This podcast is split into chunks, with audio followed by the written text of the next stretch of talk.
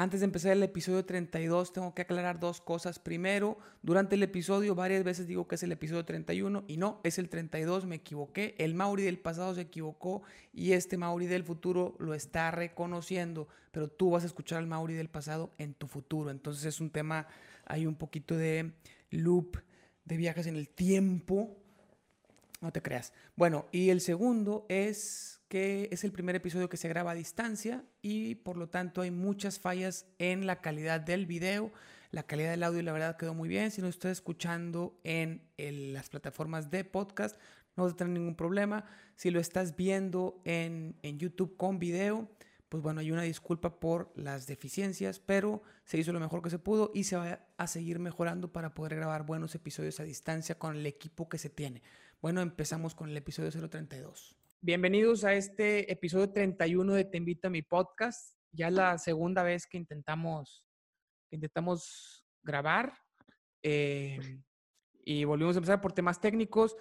Aquí estamos viendo con mi amigo Chuy, que es el invitado de hoy. Em, pusimos un fondo de unos libros porque la imagen de nuestras cámaras no está al 100, aunque el audio está muy bien. Entonces, bueno, vamos a priorizar que se escuche bien y con que se vea lo mejor que se pueda con lo que tenemos. Y por eso, pusimos ahí un, un, pequeño fondo. Los que nos estén escuchando en Spotify o en iTunes, puro audio, pues no van a, no van a batallar con nada. Los que nos están viendo, ya sea en Instagram o en YouTube, este, pues, pues ahí, ahí disculpen la calidad. Por esta ocasión, ya después vendrán otros mejores. Sí, ya después que, que pase todo esto del COVID-19, vamos a lograr pues que vengas, que vengas y ya estar en persona, que es lo ideal. Aquí yo tengo una, una pequeña estructura del episodio. Eh, nunca has escuchado mi podcast, ¿verdad, Chuy? he escuchado partes de, de, tus podcasts. Bueno, el concepto, de, el concepto de este podcast, que se llama Te invito a mi podcast, que estamos en el episodio 31, es invitar amigos, invitar conocidos o invitar en un futuro gente a lo mejor que conozca a través del podcast, pero eso no ha pasado aún pero es un objetivo a, mediano plazo. Eh, y cuando son amigos o conocidos, pues primero empezamos, hay veces que todo el episodio de la primera vez que vienen de invitados, nos lo aventamos platicando anécdotas, platicando historias juntos y se nos va. Ya cuando vuelven a venir, pues tratamos ya sea de algo que tenga que ver con su trabajo o algún tema que nos guste discutir por el tipo de relación que tenemos, ¿no? Por ejemplo, con un amigo que se llama Fabián, primero, primera vez que vino, platicamos un chorro de cosas de misiones y de cosas que, que anécdotas que es con lo que hemos compartido volvió a venir y, platicamos de los toros porque su familia es torero. Entonces yo le preguntaba muchas cosas que me interesaba saber sobre los toros porque es su expertise, yo no tengo idea, yo no sé mucho de eso. Entonces, más o menos en esta ocasión, para aprovechar que por fin estás aquí, no me voy a aventar todo un episodio completo de cómo nos conocimos y anécdotas. En primera, porque no tenemos tantas. Eh, creo que con una pequeña introducción puede ser suficiente. Y en segunda, para aprovechar para aprovechar los temas que tenemos planeados porque creo que son muy interesantes y ya los tengo desde antes, ¿no? Con muchos amigos van saliendo en el primer episodio que vienen, van saliendo ideas, pero contigo ya estaba la idea desde antes, entonces creo que va por ahí. Perfecto, muy bien. Este, primero, bueno, primero, primero, ¿a qué te dedicas? Bueno, pues, este, bueno, gracias, Mauri, por invitarme a, a, este, a tu podcast. Y pues un saludo a toda tu audiencia, toda la gente que te sigue. Este, bueno, em, como ya dijiste, soy, mi nombre es Jesús, me dicen Chuy, Chuy Treviño Guajardo, Jesús Treviño Guajardo, soy de aquí de Monterrey y soy sacerdote católico. Eh, decidí, bueno, sentí el llamado de Dios y decidí seguir a Cristo en, este, en esta vida sacerdotal. Y bueno, eso fue en el año 2000 cuando emprendí este camino ahorita tengo, bueno, estuve 10 años en el seminario y voy a cumplir 10 años ya ordenado sacerdote. Ok, entonces tú entraste, hace 20 años entraste al seminario buscando, buscando ser sacerdote, hace 10 años te ordenaste y llevas 10 años de sacerdote. Eh, y bueno, voy a, aquí en, en, este episodio voy a, evidenciar mi poco conocimiento sobre, sobre cristianismo y tú me vas a estar corrigiendo y yo creo que va a ir por ahí. Entonces, En vez, antes de preguntarte cosas, voy a decirte lo que yo creo o lo que yo sé y tú lo complementas. Entonces, empezamos con, por ejemplo, ¿qué, qué expertise tienes? Sé que en el seminario son 10 años. Creo que una parte estudia en prepa y así. No sé si tú la estudiaste o ya habías llegado con prepa terminada. ya, yo eh, ya había llegado con prepa terminada. y luego estudian una carrera profesional de filosofía y una carrera profesional de teología. Creo que son dos carreras, ¿me equivoco? Así, no, no, no, es, así es. Estudiamos tres años de filosofía y cuatro años de teología, que son como dos, dos carreras. Ahorita, en, en, este tiempo, sí son dos licencias, incluso reconocidas por la Secretaría de Educación Pública. El tiempo, en el tiempo que yo estuve, no eran reconocidas por la Secretaría de Educación Pública, pero sí, sí se recibía un diploma al terminar filosofía y al terminar teología. Ok, entonces, eh, en tus tiempos, tú te, tú te recibías de sacerdote y no tenías una licenciatura. O sea, si tú quieres estudiar una maestría a través de la SEP, no puedes. o ya se regularizó.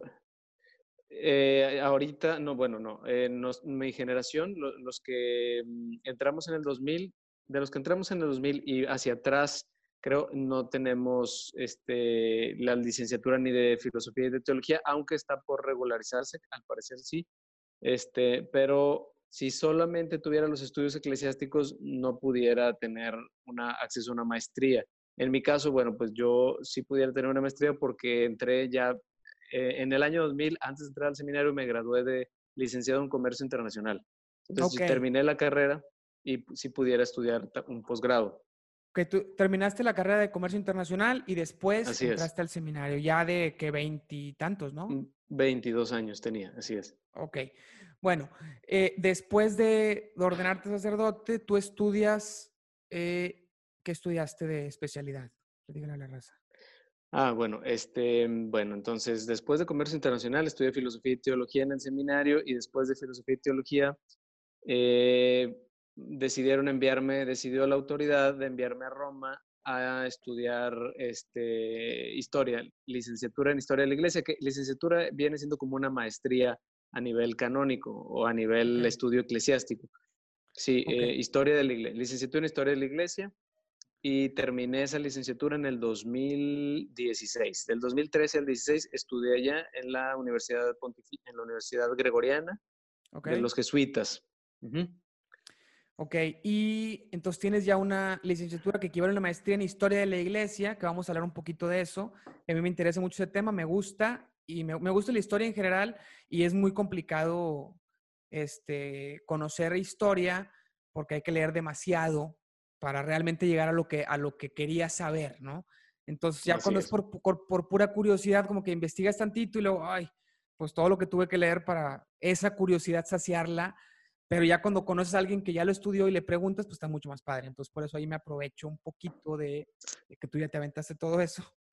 Y, después eh, te, te, estás aventando ahorita un doctorado en historia de la iglesia, o sea, todavía más profundo, pero platícanos un poquito. Sí, eh, bueno, entonces ahorita estoy dedicado a estudiar un doctorado en historia de la iglesia, pero ya específicamente en México y con un estudio con una tesis o un estudio, una investigación de la iglesia de Monterrey específicamente. Entonces, digamos que mi especialidad ya de doctorado va a ser historia de la iglesia en México, en concreto de la, de la región noreste de la iglesia de Monterrey. O sea, tú vas a poder platicar desde cuándo empezaron todos los problemas que tenemos ahorita en la iglesia de Monterrey. Ah, exacto, sí, claro. bueno, entonces primero, ya, ya para esa introducción, para, para digo, quería, quería cubrir eso para que pues la gente entienda por qué vamos a tocar estos temas. Se me ocurrió eh, repasar toda la historia, a ver si la alcanzamos, ¿no? Porque pues es meterte por encimita, no puedes profundizar en toda la historia completa, es imposible en un episodio. Pero tratar de repasarla a través de los concilios. Primero, ¿qué es un concilio? Porque mucha gente puede ser que no sepa. A mí, a mí se me hace muy interesante. Yo conozco unos pocos, te, voy a ir diciendo los que yo conozco, de qué se trataron según yo, y tú más complementar porque vas a ver mucho más y más decir cuáles me están faltando. Entonces, a través de los concilios vamos a repasar como toda la historia y tú dime, bueno, dile a la gente qué es un concilio. Ok, bueno, pues este, es, es muy interesante que podamos eh, platicar acerca del recorrido de la iglesia y sobre todo a través de los concilios, porque a través de los concilios podemos entender eh, ¿qué, ¿cuáles han sido los problemas que se han abordado en la iglesia? O sea, ¿qué es un concilio? Un concilio es una reunión ¿verdad? E, es decir, etimológicamente la palabra significa reunión, significa asamblea, reunión, y es una reunión para eh, definir, para aclarar situaciones difíciles en la iglesia, situaciones que estaban causando, em, que estaban causando confusión en las diferentes iglesias, sobre todo en la antigüedad, o para definir el rumbo pastoral, por ejemplo, el Vaticano II es para definir el rumbo pastoral que debía de tomar la iglesia en el, a final del siglo XX. Pero al principio, los primeros concilios fueron, se, se convocaron para poder eh, aclarar eh, dudas, eh, sobre todo al principio con respecto a la, a la teología, ¿verdad? Si, si Cristo era verdadero Dios, verdadero hombre, si Cristo había, si se le puede decir a María Madre de Dios o no, etcétera, ¿no? Entonces, eran, eran al principio muchos temas dogmáticos los que preocupaban a la iglesia. Poco a poco que se fue aclarando el dogma, fueron apareciendo temas disciplinares, o sea, de organización eclesial, y pastorales ya últimamente eh, con el Vaticano II. Bueno, entonces un concilio en resumen, de, con mis palabras, para tratar de ver si lo entendí, es una reunión que se hace por los altos rangos de la iglesia para resolver un problema. Al principio eran más problemas dogmáticos, después problemas pastorales o problemas de comportamiento, de qué hacer. Exactamente. Eh, y, una cosa importante es reunión de obispos. El, sínodo es asamblea de, perdón, el sínodo. El, concilio es asamblea de obispos. Y, este, y claro, van a veces secretarios, sacerdotes secretarios, van laicos, van, durante toda la historia han asistido representantes de gobierno, laicos, este, de representantes de, de, otras, de otros credos, pero la esencia del concilio es la reunión de obispos. Yo no sabía que iban laicos y así. Sí, sí, sí. Laicos es la raza como nosotros, ¿no? La raza normal. Sí. La raza que se dedica a difundir el evangelio en su vida ordinaria, en el trabajo, en el día a día. Ah, entonces yo no soy un laico, yo no soy nada. Sí, sí eres laico. O sea, vaya, la raza que se dedica a dar testimonio de Cristo testimonio de Cristo. Fuera del, del, clero, fuera del... En, la vida ordinaria, en, la vida cotidiana. Sí, sí. Ok. Bueno, este... Entonces, eh, bueno, son obispos. Los obispos, pues no todos los obispos son, son tan de alto rango, entonces cualquier obispo va, van, o, cómo, cómo se, se, decide. A ver, no, sí, los obispos, los obispos todos son del mismo rango, eh, hablando sacramentalmente. Sí, pero no de poder, poder este... Jurisdiccional, dices tú. No, no, pues como un cardenal tiene más poder en, en cuanto a orden sacerdotal es lo mismo, son obispos igual, pero tiene como más rango político, por así decirlo. Ah, bueno, bueno, no, no, bueno, ok, vamos a aclarar esto. Este, no, mira, eh, eh, uno, los obispos todos tienen el mismo rango, si lo queremos ver así, o la misma dignidad o la el mismo estatus eh, en cuanto en, el, en, el, la, en la organización de la iglesia. Ahora, un cardenal, ¿por qué se le ve como alguien que tiene un rango superior o más mayor poder político? Un cardenal es nombrado eh, colaborador cercano del Papa y tiene una, mm, eh, tiene una misión administrativa en Roma, en la curia romana. Okay. Eso, claro, eso bueno, políticamente lo podemos ver como algo como que goza de mayor cercanía, ¿sí?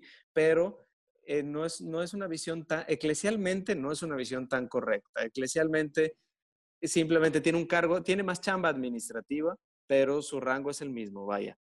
Claro, eh, tiene más oportunidades de estar cerca del Papa, eso sí. No, y en el, en en, el, Vaticano, en la ciudad del Vaticano, le ceden el paso más fácil y cosas así. Ahí por ahí me platicaron cuando fui. Ahí los de... Pero eso ya es... Porque, porque son colaboradores, sí, porque son considerados como trabajadores de, de la curia romana del Vaticano. Entonces, sí, obviamente, pues les cedes el... O sea, ¿quién, tiene, ¿quién puede tener acceso? Imagínate una empresa el, el trabajador pues claro. o una persona que va a surtir, que va a, un proveedor. Pues claro que el trabajador entra más rápido que un proveedor. No, y el director general pues todavía más rápido. Y bueno, ya, estamos, estamos Entonces, repasemos los, los concilios que son reuniones para resolver un problema. Entonces, te voy a ir diciendo los que yo conozco y, cómo los, O sea, ¿por qué, por qué algún día la curiosidad me llevó a investigar? Porque no creas que he tenido una formación en concilios, eh, porque pues nadie da un curso de eso, pero algunos han sido porque, bueno, me meto a investigar algo por alguna tontería, no por alguna duda. Primero, tenemos el concilio de Jerusalén. Es el primero que hubo, ¿no?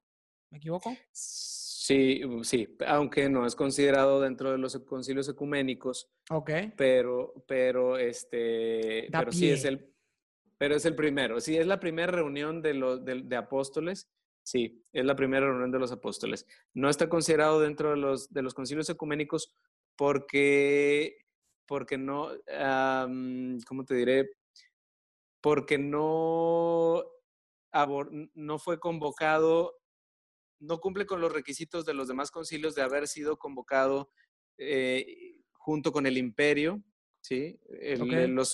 a partir de Nicea, todos los concilios que siguieron, los, sobre todo los de la antigüedad, fueron convocados junto al emperador para resolver problemas oh. o situaciones difíciles de la iglesia. O sea, la política estaba metida. lo que pasa es que eh, las, las circunstancias históricas fueron dando pie a que la iglesia, junto con el imperio, trataran de resolver los problemas eh, eclesiales que se iban suscitando porque eh, después de Constantino la iglesia eh, gozó de una estabilidad y de ciertos privilegios por parte del imperio. Eso sí, o sea, poco a poco la iglesia católica se fue convirtiendo en la iglesia del imperio, la iglesia oficial del imperio. digo poco a poco porque fue un proceso hasta, hasta, hasta o sea, durante, fue un proceso durante todo el siglo IV hasta Teodosio, el emperador Teodosio fue el que el que oficializa la Iglesia Católica como la Iglesia del Imperio. Pero bueno, nos estamos desviando un poquito. Ok, Entonces, empezamos con Jerusalén. Jerusalén, el, el concilio de Jerusalén, o la reunión de Jerusalén, que aunque históricamente no la consideramos dentro de los demás por no tener el mismo esquema, fíjate, por no tener el mismo esquema histórico, pero sí es una reunión importante porque sí, sí se reúnen no todos los, los apóstoles, pero sí se reúnen la mayoría y este, empiezan a discutir ya asuntos de preocupación de la iglesia. E, ese lo podemos checar en Hechos de los Apóstoles capítulo 11. ¿Okay? ¿Qué pasa entonces? Bueno, esto fue en las primeras comunidades cristianas, primer siglo, ¿no? No, no tenemos la fecha exacta, pero primer siglo. Eh, estaba, siglo. Estaba todavía Pedro de, de, Papa y estaba Pablo ahí haciendo de obispo de Roma. Pablo estaba ahí haciendo sus misiones y sus cosas y se juntan porque había un problema. ¿Qué pasa? Que, este, que pues las, primeras comunidades cristianas primero eran judíos y se empiezan a sumar también paganos, o sea, gente que no tenía religión y que se hacen cristianos. Y después, bueno, es lo que yo conozco, ¿no? lo que yo creo que es. Eh, y ahorita me, me, me, complementas. Entonces, los, pues los judíos de las comunidades decían, oye, ¿qué onda con la circuncisión? ¿Va a seguir siendo un, un tema de religión, porque los judíos se circuncidaban por religión, incluso Jesús, que fue judío, eh, se circuncidó por religión. Y, y, empiezan Pedro y Pablo y los apóstoles que estaban en, ese, en esa reunión, se van a la montaña y empiezan, ¿qué onda? La raza está preguntándose si la circuncisión va a seguir siendo. ¿Somos una secta judía o somos una religión aparte? ¿Ya somos una, una nueva fe o somos una, una partecita, una, una separación de los judíos o una, una sectita o algo así, ¿no? Como una, una ramificación. Entonces ahí se decide con el hecho de decir que la circuncisión ya no va a ser como un tema de, de religión, se decide que el cristianismo es aparte. Entonces esa es, como la resolución. Exactamente. Es una de las decisiones que, que, marcan ya la distancia con el judaísmo. Tiene, o sea, mira, Mauricio, ahí, ahí está, es cierto lo que dices poco a poco los amigos de Jesús, los seguidores de Jesús fueron entendiendo que eh, estaban llamados a mm, iniciar otro proyecto, digamos, o a, iniciar otra una comunidad diferente, porque ellos como tal se asumían como judíos y, seguían los preceptos judíos. Sin embargo, eh, la, expansión del cristianismo, las misiones de San Pablo, van haciendo que se considere hasta dónde seguir la tradición judaica y hasta dónde o hasta dónde iniciar un nuevo estilo de vida. Y ahí, y este, este, esta reunión de Jerusalén, este concilio de Jerusalén, marca, muy, así como lo dices tú, marca un, uno de los paradigmas, uno de los, el inicio de, de un nuevo paradigma, el inicio de, de un nuevo estilo de vida. Y ahí es en donde podemos nosotros entender que les cae el 20 a ellos, como decimos popularmente, de que están llamados a vivir con un estilo de vida diferente. Entonces la circuncisión deja de ser un precepto importante. Muy bien. De ahí nos vamos. Yo tengo el siguiente que yo conozco es el de, el de Nicea y Constantinopla, que no sé, o son dos separados, pero se juntan por el credo, entonces ahí no sé si sean considerados aparte o, o si hay otro antes.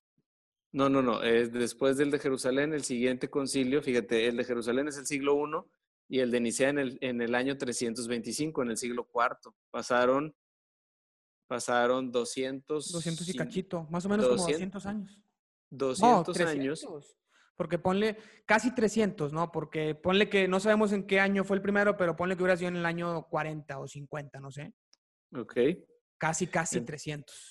Casi, casi 300, exactamente. Casi 300 años.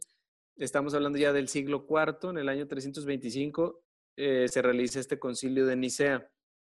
Y este concilio sí es convocado por el emperador Constantino. O sea, aquí ya estamos, ya estamos hablando, para esta fecha del concilio de Nicea pasaron muchas cosas en la historia de la iglesia.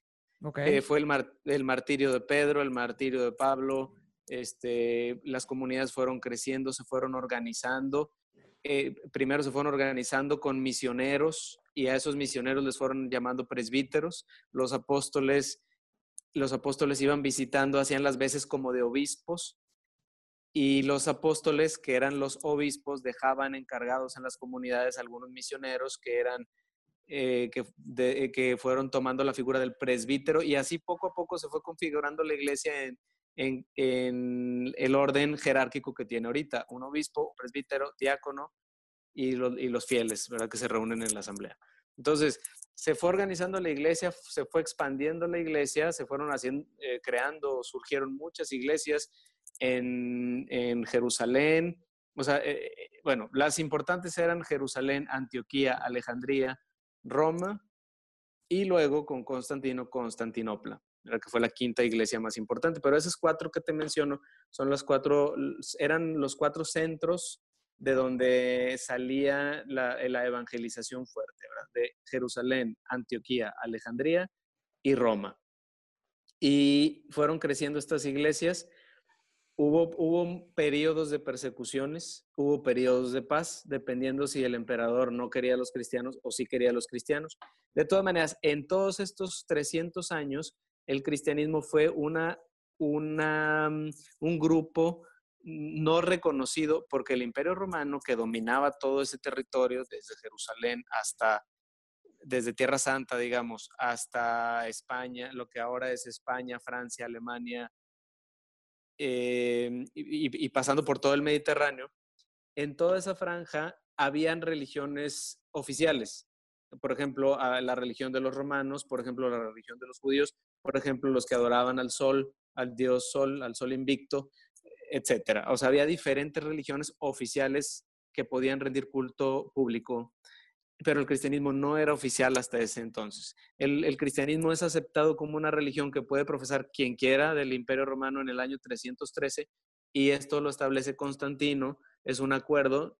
Eh, en, van, ustedes pueden ver en la televisión programas que hablan de un edicto de Milán que hace oficial la Iglesia Católica o el cristianismo en el imperio. No, no, no sucedió así. La Iglesia se hace oficial hasta el 390. En el 313, lo único que hace Constantino es decir, aquí, la, aquí vamos a, a, a dar libertad para que la gente decida qué religión elegir y la cristiana va a estar dentro de las oficiales que puede elegir el, la gente del Imperio Romano. Y los sacerdotes van a tener este, algunos privilegios, no van a pagar impuestos y van a tener ayuda del gobierno, etcétera, porque Constantino tenía cierta afinidad al cristianismo. Recordemos que su mamá, Santa Elena, era cristiana. Sí, sí, sí. Fíjate, este, este suceso que cuando Constantino la acepta o la hace oficial, para muchos anticatólicos es el momento en el que nace la iglesia como poder, ¿no? Como institución de poder, etcétera, ¿no? Que okay. muy criticado. Para otros, más fanáticos, es es la prueba de que la oración de la madre hace milagros Entonces, bueno, puedes interpretarlo como, como quieras. Mi mamá, por ejemplo, era muy fan de eso porque decía, pues como soy mamá, yo rezo por mis hijos. Entonces, pues así como la mamá de Constantino rezó y logró que la iglesia fuera, dejara de ser perseguida, yo también puedo lograr muchas cosas con mi oración. Bueno, yo cuestiono mucho ese tipo de pensamientos, pero es otro tema. Eh, Eso es otro tema. Y, yo invitaría a la audiencia a que no, a que tengamos una visión crítica y equilibrada. Sí. Entonces, ok, sí, dime, dime. No, no, e, eso, eso, eso. O sea, veámoslo, o sea, tratemos de ser más, un poquito más neutrales de, pues bueno, pasó eso y, y, el cristianismo empieza a ser aceptado, ya no tenían que perseguirlos y pues chido. Gracias a que la mamá lo convenció o él dijo, está, está padre, él tenía poder y fue también tu suerte en el, histórica, ¿no? Eh, sí, mira, mira, Mauri, te voy a decir una cosa importante a considerar para que seamos, para una, una mm, situación que nos ayude a ser críticos en, esta, en, esta, en este caso.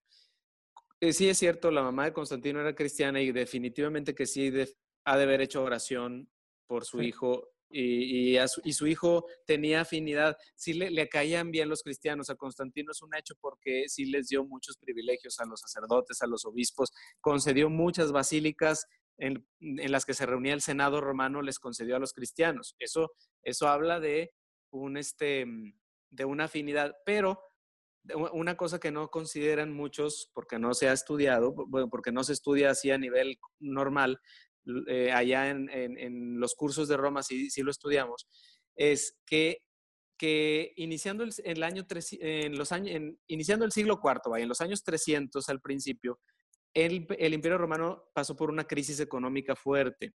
¿Ok? Ese es un dato importante. Constantino era emperador y, eh, bueno, estaba cerca, eh, estaba ahí cerca. Su, su, papá fue parte de eh, hubo, o sea, a principios del siglo IV se dividió el imperio en cuatro partes y su papá era uno de los, de los encargados o, de, era el líder de una de las cuatro partes. Había cuatro emperadores, digamos así, compartían el poder cuatro personas. Luego Constantino se queda él solo con el poder en el año 313. Él, con unas ciertas batallas, él se queda siendo él el que tenía el poder en Occidente, todo el poder lo tenía él en Occidente.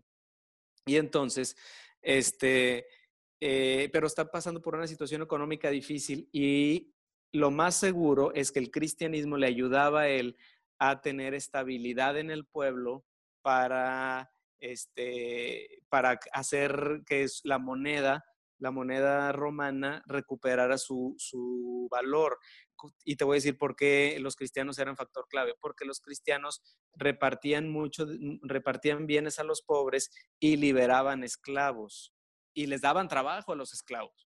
Entonces, eh, Constantino se da cuenta que los cristianos eh, son un factor social importantísimo.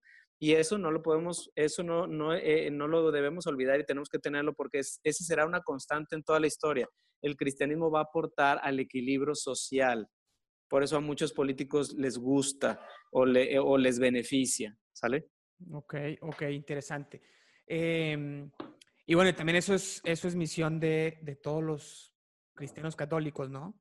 Aportar así porque esa es la clave de que al político le beneficie y el político apoye, ¿no? Exactamente. Sí, o sea, se puede tener una buena relación con quien ejerce la autoridad civil, porque el cristianismo en, por esencia es, eh, se, se, preocupa por la estabilidad social. Muy bien. Está, en nuestro ADN, digámoslo así. Entonces, yo tengo que el, que el concilio de Nicea y el de Constantinopla, que, que, fue en el 381, o sea, 325 y 381, ahí se, se estructura, bueno, al menos el credo. El credo que es la oración larguísima que te aprendes en el catecismo y que decimos en misa pues cada vez que vas y que repite toda la gente, que está muy larga y que, y que pues es digna de estudio semestres, ¿no? Yo he, yo he escuchado pláticas donde empieza el primeras tres palabras del credo y es una plática de dos horas nada más de eso. Entonces imagínate pues todo, todo lo que hay que estudiar ahí porque es la profesión de fe. Bueno, ahí se, se, se, estructura el que conocemos hoy porque primero había uno de los apóstoles, que es el que decían ellos, que lo decimos no me acuerdo si es en cuaresma o en pascua, cuando es cuando decimos en misa el credo de los apóstoles? Sí, eh, en Cuaresma y Pascua. En este tiempo que estamos viviendo decimos el que credo es, que es un credo un poquito más primitivo eh, no, no, profundiza tanto, y en Nicea y Constantinopla se, se, pule, en esos dos concilios se pule, que yo me imagino que eso es el resultado de cómo, pues ya, ya somos una religión como oficial, ya, ya podemos, ya no hay bronca, ya no estamos perseguidos, ya sobre la paz, vamos a estructurarnos y vamos a estructurar nuestra fe, qué onda, en qué creemos, quiénes somos y así. Entonces se, se pule todo esto que ya se hacía por tradición. Exacto, muy bien. Sí, sí, o sea, se, se busca definir bien en qué creemos porque habían, como habían diferentes comunidades, habían diferencias en la interpretación, por ejemplo, de Cristo, sobre todo de la cristología, de, de, acerca de quién era Cristo. Había diferentes interpretaciones, entre ellos, pues, Arrio, ¿verdad? Que es el, el que detona este, el primer, el concilio de Nicea, y Constantinopla le sigue. Todo ese tiempo es eh, aclarar lo que decía Arrio, porque Arrio decía que el Hijo, eh, que el Hijo, es decir, Jesucristo, eh, era como el Padre, pero no era exactamente de la misma naturaleza del Padre. O sea, para Arrio era difícil. Arrio, Arrio quería... ¿Quién era Arrio? Arrio era un presbítero, un presbítero de Alejandro. Era un padre, un, un, líder de una comunidad, presbítero, anciano, que él, él estaba, él era de Alejandría, de la escuela de Alejandría, y este, él estaba interesado en subrayar que, que mm, él estaba interesado en subrayar la divinidad, ¿verdad? Es decir, Dios, Dios Padre, em, o sea, creemos en un Dios, en un solo Dios. O sea, él estaba interesado en subrayar que creíamos en un solo Dios, ¿verdad? un Dios sin comienzo y ese es el Padre. Y, el Hijo, y, él quería mm, que no se distorsionara, o sea, que no se creyera falsamente que Jesús era como una, este, mm, que Jesús era como, como una extensión solo divina de ese Padre. Y, y, por eso él dice, es que Jesús fue verdadero hombre y entonces Jesús tuvo que haber sido creado en algún momento. Entonces Jesús es como el Padre, pero no es exactamente la misma naturaleza. O sea, tenemos que, comprender que en ese momento no estaba definido claramente el dogma eh, cristológico. Entonces, él, para él era complicado aceptar que Cristo era de la misma naturaleza del Padre porque se corría el riesgo de no aceptar su humanidad. Sí, sí. Que, eso viene después, ahorita en el siguiente que tengo aquí, pero, eh, pues bueno, yo te voy a decir por qué, por qué conozco esto, fue una tontería. Yo veía en misa que decían credo de los apóstoles, entonces decía, bueno, si este se llama credo de los apóstoles, ¿cómo se llama el otro?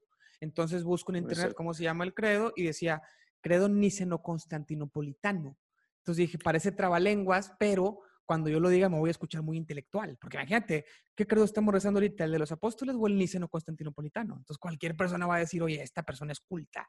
Y por eso lo, eso lo, guardé en mi memoria. Muy bien, hiciste bien, hiciste bien. Entonces, siempre que, que, estamos en misa, Eva y yo, Eva, mi esposa, le digo, oye, estamos rezando el credo niceno constantinopolitano. Y me dice, ya, cállate. Bueno, eh, el siguiente que tengo aquí es el, y ese también te voy a platicar porque lo sé, también Pero, Oye, Mauri, además déjame, déjame decirte que la preocupación de Arrio era muy genuina. O sea, él quería que la gente tuviera claro que Jesús había sido verdaderamente hombre y que había y por eso nos había redimido. O sea, él estaba interesado en la redención. Entonces él decía, si decimos que, Cristo es de la misma naturaleza del Padre, entonces no asumió la humanidad, entonces no nos redimió, entonces, y estamos mal. Entonces, es, está muy bien su lógica, ¿eh? Sí, es que el, el, siguiente también trata, trata un poquito más de eso, ¿no? Porque ya nos vamos al año 411, que... ¿Cuál, cuál? El de ah, después de Constantino. Ah, el de Éfeso. Hubo algo, alguno medio, no. Fue muy, muy... No, no, no. Tienes toda la razón. O sea, todo, todo ese tiempo hasta Éfeso, la discusión era en torno a cómo es que Cristo es verdadero Dios y verdadero hombre. Pero bueno, en, Éfeso, el de Éfeso 411 este, se define eso, ¿no? Oye, Cristo, verdadero Dios, verdadero hombre. ¿Por qué? No sé cómo llegan a la conclusión, no sé quién lo convoca. Lo, te digo por qué lo sé, porque este, este, está interesante. Estábamos, cuando estábamos en el grupo de misiones, siempre al final hacemos una, una, oración y nos agarramos una moda de pedir, de hacer peticiones por lo que se te ocurriera y el más creativo pues daba, pues daba más risa, ¿no? Entonces, cosas así bien específicas, ¿no? Y te pido por eh, pues los que limpian la popó de los elefantes en los circos. No, pues así empezaba, y aquí a, todos sacando puras tonterías, ¿no? Y al final, como que nos habían enseñado, o los coordinadores de antes nos siempre decían, y te lo pedimos con la oración, con la oración que tú nos enseñaste, decían el Padre Nuestro, al final, como que para cerrar. Y luego otros decían, oye, también hay que rezar como María, ¿y qué onda con eso? Entonces, pues bueno, otra ronda de peticiones y una de María y así, ¿no? Entonces, como que a mí me daba flojera, ¿por qué dos rondas? Porque, o sea, mejor, bueno, a veces a uno, a veces a otro, X, así, ¿no? Entonces una vez estaba yo haciéndola y al final digo, y vamos a María y te lo pedimos con la oración que, dije, pues tú no nos la enseñaste, la del Ave María, ¿no? Pues de dónde salió? Pues la oración que no sabemos de dónde salió, pero vamos a checarlo. Entonces de ahí, pues me puse a investigar, oye, ¿quién la inventó? O sea, ¿por qué? ¿Qué onda con eso? Y me entero que saliendo de este concilio, este, salen todos diciendo Santa María, Madre de Dios. ¿Por qué? Porque se define que Jesús es verdadero Dios y verdadero hombre, entonces dicen, oye, si, si Jesús es verdadero Dios y verdadero hombre, entonces María, ¿qué onda? No, pues es madre de quién? ¿De, de Jesús Dios o de Jesús hombre? Entonces es madre, de Dios, no nada más de el hombre, porque si no podemos separar la divinidad de la humanidad de Jesús, pues no podemos separar tampoco la maternidad de ella sobre la divinidad de Jesús. Entonces es madre de él mismo, es, es muy complicado. Y entonces por eso, pues eso es lo que se define aquí, ¿no? Entonces platícanos un poquito más. Eh, bueno, bueno, eh, mira, entonces, si Arrio, Arrio quería subrayar la humanidad de Jesús, ¿verdad? Que, que, que, se, que, se, que estuviera claro que Jesús fue verdadero hombre y asumió esta humanidad y nos redimió, eh, en Éfeso querían subrayar la divinidad, ¿verdad? porque quedaba claro que María era madre de Jesús, que era la Cristo Tocos, es decir, la madre de Cristo hombre, pero no quedaba claro que fuera la madre de, Dios, ¿verdad? Es decir, eh, los de la escuela de Antioquía, había dos escuelas teológicas, Alejandría y Antioquía.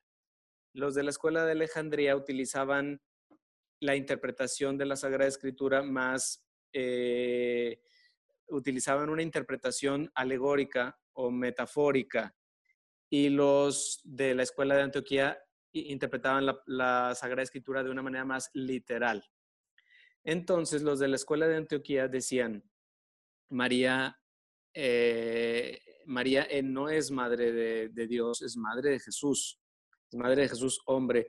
Y ellos decían que no había suficiente, no había evidencia literal que dijera en la Sagrada Escritura que María era madre de Dios claro que es, si está en el Evangelio de Lucas, tú me pudieras decir, bueno, pero en el Evangelio de Lucas ahí está, cuando Isabel recibe a María, dice, ¿cómo él, cómo, eh, cuándo, de cuándo aquí? No, dice. Isabel, sí, este, cuando va con Isabel.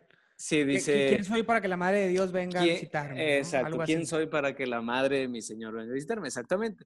Entonces, tú me vas a decir, pero, pero parece que solo es esa cita. Digo, ahí sería bueno un coloquio también con un biblista que nos dijera, no, hay más citas, ¿verdad? Pero bueno, los de la escuela de Antioquía decían, eh, no hay evidencia suficiente para decir que María es madre de Dios. Y eso ponía otra vez en, duda y en discusión, en polémica, la unidad de Jesús como verdadero Dios y verdadero hombre, como lo dijiste tú. Entonces, los de la escuela de Alejandría defienden, ¿verdad? San Cirilo de Alejandría defiende que sí, que María es la Teotocos, no la Cristotocos. Ahora, aquí es importante tener en cuenta que a María se le había dicho Madre de Dios, o sea, Teotocos, desde los inicios, desde el siglo I. Era una tradición, entonces la gente estaba molesta con la declaración de Nestorio, que era el de la escuela de Antioquía, que ponía en duda esta afirmación que María era la Teotocos. Total que entre Nestorio y Cirilo hay discusión, pero gana Cirilo, gana la escuela de Alejandría y gana el decir que María eh, efectivamente es Madre de Dios, porque así lo ha dicho desde el siglo I la Iglesia y porque no se puede dividir a la persona de Jesús que tiene las dos naturalezas. Entonces, la, la discusión centro no era María, era la divinidad y la humanidad de Jesús. Como consecuencia dicen entonces, pues María es madre de Dios, ¿no? Y salen de ahí diciendo Santa María, Santa María, madre de Dios. Y de ahí como se forma la oración. Exactamente, muy bien. La discusión no era María, pero sí fue el detonante Sí, cuando, cuando Nestorio en una homilía se avienta el comentario de que no es correcto decirle a María, Madre de Dios, entonces esto la gente se escandaliza y llega a oídos de la iglesia y estamos hablando ya en de una iglesia en el 431, Mauricio, ya es una iglesia 411, de 411. 431, es Éfeso.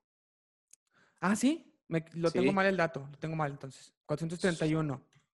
Con el 431 ya es una iglesia del, del imperio, ya está, ya, ya al emperador le interesa que haya unidad en el pensamiento porque es la iglesia del imperio y porque es la fe del pueblo del imperio. Entonces, se vuelve esto una discusión difícil, pero eh, se termina proclamando que María es Madre de Dios. De hecho, pues es la fiesta que celebramos el primero de enero, la fiesta de fin de año, es María Madre de Dios. Sí, sí, sí. De hecho, cuando vamos a misa el primero de enero no es por año nuevo, es por, por la fiesta de Santa María Madre de Dios, ¿no? Mucha raza va por, por año nuevo.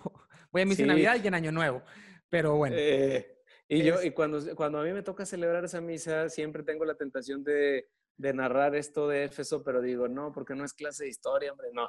Sí, dilo, está más, sí, sí dilo, hombre, sí. a veces lo digo, a veces lo digo, pero para no aburrir mucho a la gente.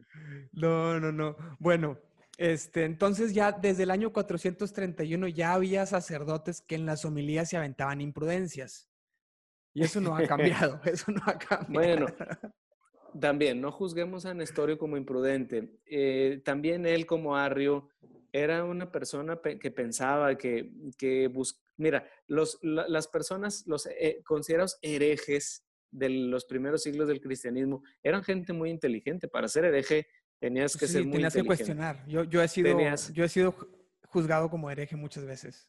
Bueno, entonces tenías que cuestionar. Entonces, Nestorio, Nestorio tenía una buena intención que era que era apegarse a la literalidad de la palabra de Dios.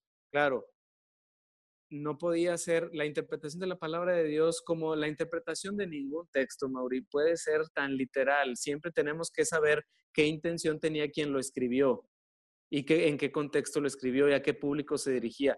Un texto nunca puede interpretarse literalmente porque fallamos. Pero bueno, era un estilo teológico de Antioquía.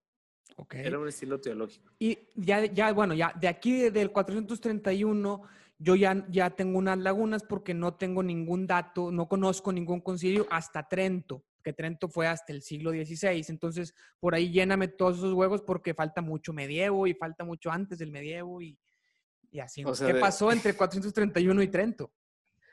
Bueno, bueno, pasaron muchas cosas. O sea, después de Éfeso, tenemos el concilio de Calcedonia del año 451, luego tenemos el de Constantinopla II del 553 y el de Constantinopla III del 680-681 y el de Nicea II del 787, el segundo de Nicea. Ok, entonces, Éfeso, Calcedonia, Constantinopla II y 3 y Nicea II. Nicea II, ah bueno, y Constantinopla 4 en el, en el, sí, en el 869-870. Esos concilios desde Calcedonia, primero desde Calcedonia hasta Nicea II, o sea, hasta el 787, se va, se va, van, se va viendo una disminución paulatina de la preocupación por los temas dogmáticos y un aumento paulatino también de la preocupación por la disciplina de la iglesia. Entonces, si tú te pones a estudiar esos concilios, vas a ver que lo, que empieza a preocupar más a partir del año 500 y 500, 600, que son los años, fíjate, son los años en los que empiezan a bajar habitantes del norte que le llamaban los bárbaros. Habían varias tribus de bárbaros. ¿Viste tú eh, Game, Game of Thrones, verdad? Sí. Y viste que y eh, ahí en Game of Thrones. Los Dotarakis. Sí, o sea, tratan de, tratan de replicar una realidad medieval que es, que es que los del norte invadan a los del sur, que los del norte son más, gente más bárbara, más brusca, menos culta, y la gente del sur era gente donde estaba esta, donde estaba esta con la, reina, ¿cómo se llama? Sí, sí, los del norte eran los, los, los wilding, los salvajes, los salvajes. Estaban con el muro y pasan el muro y empiezan a... Bueno, sí, sí, sí. Bueno, pero eso, el, medievo más o menos no es 1200, estamos hablando de 700 cigarras. ¿Ahí ya era medievo? El medievo empieza en el año 550 más o menos. Ok, okay. entonces estamos hablando del concilio de, estamos hablando del concilio, ¿qué te dije? Del segundo concilio de Constantinopla en adelante. Ahí están estas invasiones, poco a poco empiezan a bajar, estos pobladores del norte empiezan a invadir las ciudades del, imperio y empiezan a destruir y a hacer desmanes.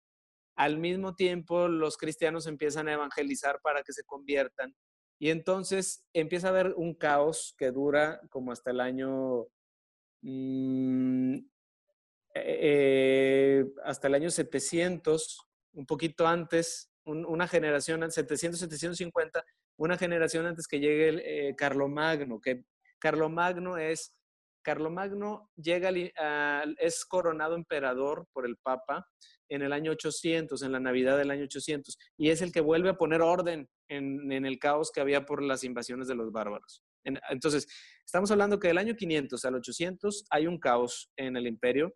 Prácticamente se pierden las ciudades imperiales y empiezan a construirse los, lo que le llamaremos los feudos, la, sociedad feudal.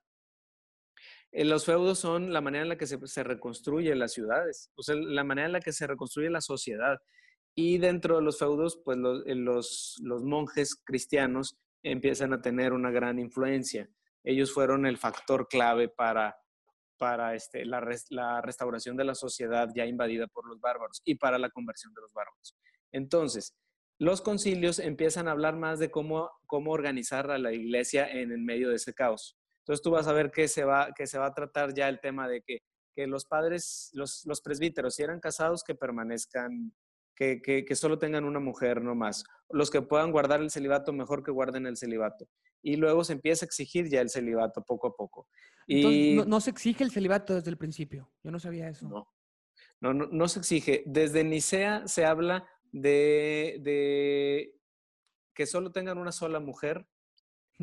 Y, ¿verdad? Que solo tengan una sola mujer los, los ministros de la iglesia y me parece que los obispos, los obispos tenían que ser célibes. Es decir, si habían, si habían tenido esposa, en el momento de recibir el orden episcopal, dejar su vida marital. Ok, ¿Qué, onda con eso? Y esto ya, pues ya pues el, tema del celibato se toca desde Pablo. Ya decía, los que estén casados, pues sigan, pero los que no, mejor no estar casado porque tienes más tiempo. E, era por un tema de dedicación y tiempo a la misión, ¿no? Eso lo decía Pablo desde el principio.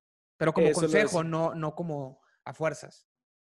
Bueno, el, eh, sí, y se empieza a recomendar el celibato desde el siglo IV, ya, ya seriamente, o sea, desde San Pablo sí se, se, se tenía ese consejo y la espiritualidad cristiana siempre vio con ojos muy agradables en la consagración célibe, de, tanto de mujeres como de hombres. Ahora, eh, desde el año 400, desde tiempos de Constantino, eh, hubo un concilio, el concilio de Elvira, muy famoso, que fue allá, por, allá en, el territorio de lo que ahora es España, en el que se aconsejaba a los, se pedía a los presbíteros eh, optar por el celibato. Entonces, y de ahí en adelante esto empieza a ser una, una práctica común disciplinar, una práctica disciplinar común que la van recomendando todos los concilios, hasta los concilios del medioevo que empiezan a recomendarlo fuertemente. Y, me parece que es en Letrán, uno de los concilios de Letrán, es decir, de los del medioevo, según yo el cuarto, el que ya habla de un, este, el que ya habla de la recomendación del celibato para todos los que, los que lleguen, quieran llegar a las órdenes sagradas.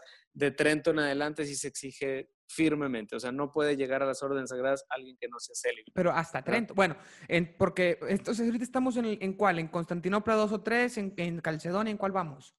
año 500 a 800 decías que era cuando los bárbaros bajan. O sea, estamos resumiendo de, de, sí, exactamente, estamos resumiendo de Calcedonia hasta Constantinopla cuarto, ¿verdad? Que son, que son los años de las invasiones bárbaras y de, el, de las invasiones de los bárbaros y de el tiempo de Carlomagno, que, que es coronado en el año 800. En estos años, entonces, en estos años los temas son disciplinares. Es que si nos vamos concilio por concilio, sí, no, pues... Los temas son disciplinares y cómo, cómo evangelizar a los bárbaros, cómo reestructurar la sociedad.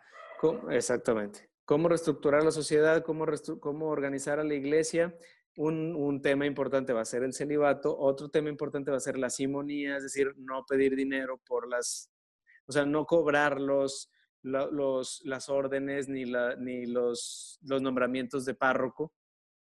Es decir, no decir, bueno, más bien no pagar por eso y no cobrarlo. Por ejemplo, porque pudiera haber un señor feudal que dijera, a ver, yo te pago a ti, eh, emperador, te pago tanto si me concedes tal parroquia y yo soy el párroco, porque las parroquias recibían diezmo, recibían una, recibían una cantidad de las cosechas de los monjes y de los campesinos. Entonces también todo eso se reguló en esos concilios. ¿sí? Van regulando cosas. El diezmo, el, el, diezmo, hay mucha confusión. Yo he visto mucha confusión de la gente con respecto al diezmo. Entonces, aclararlo así muy rápido.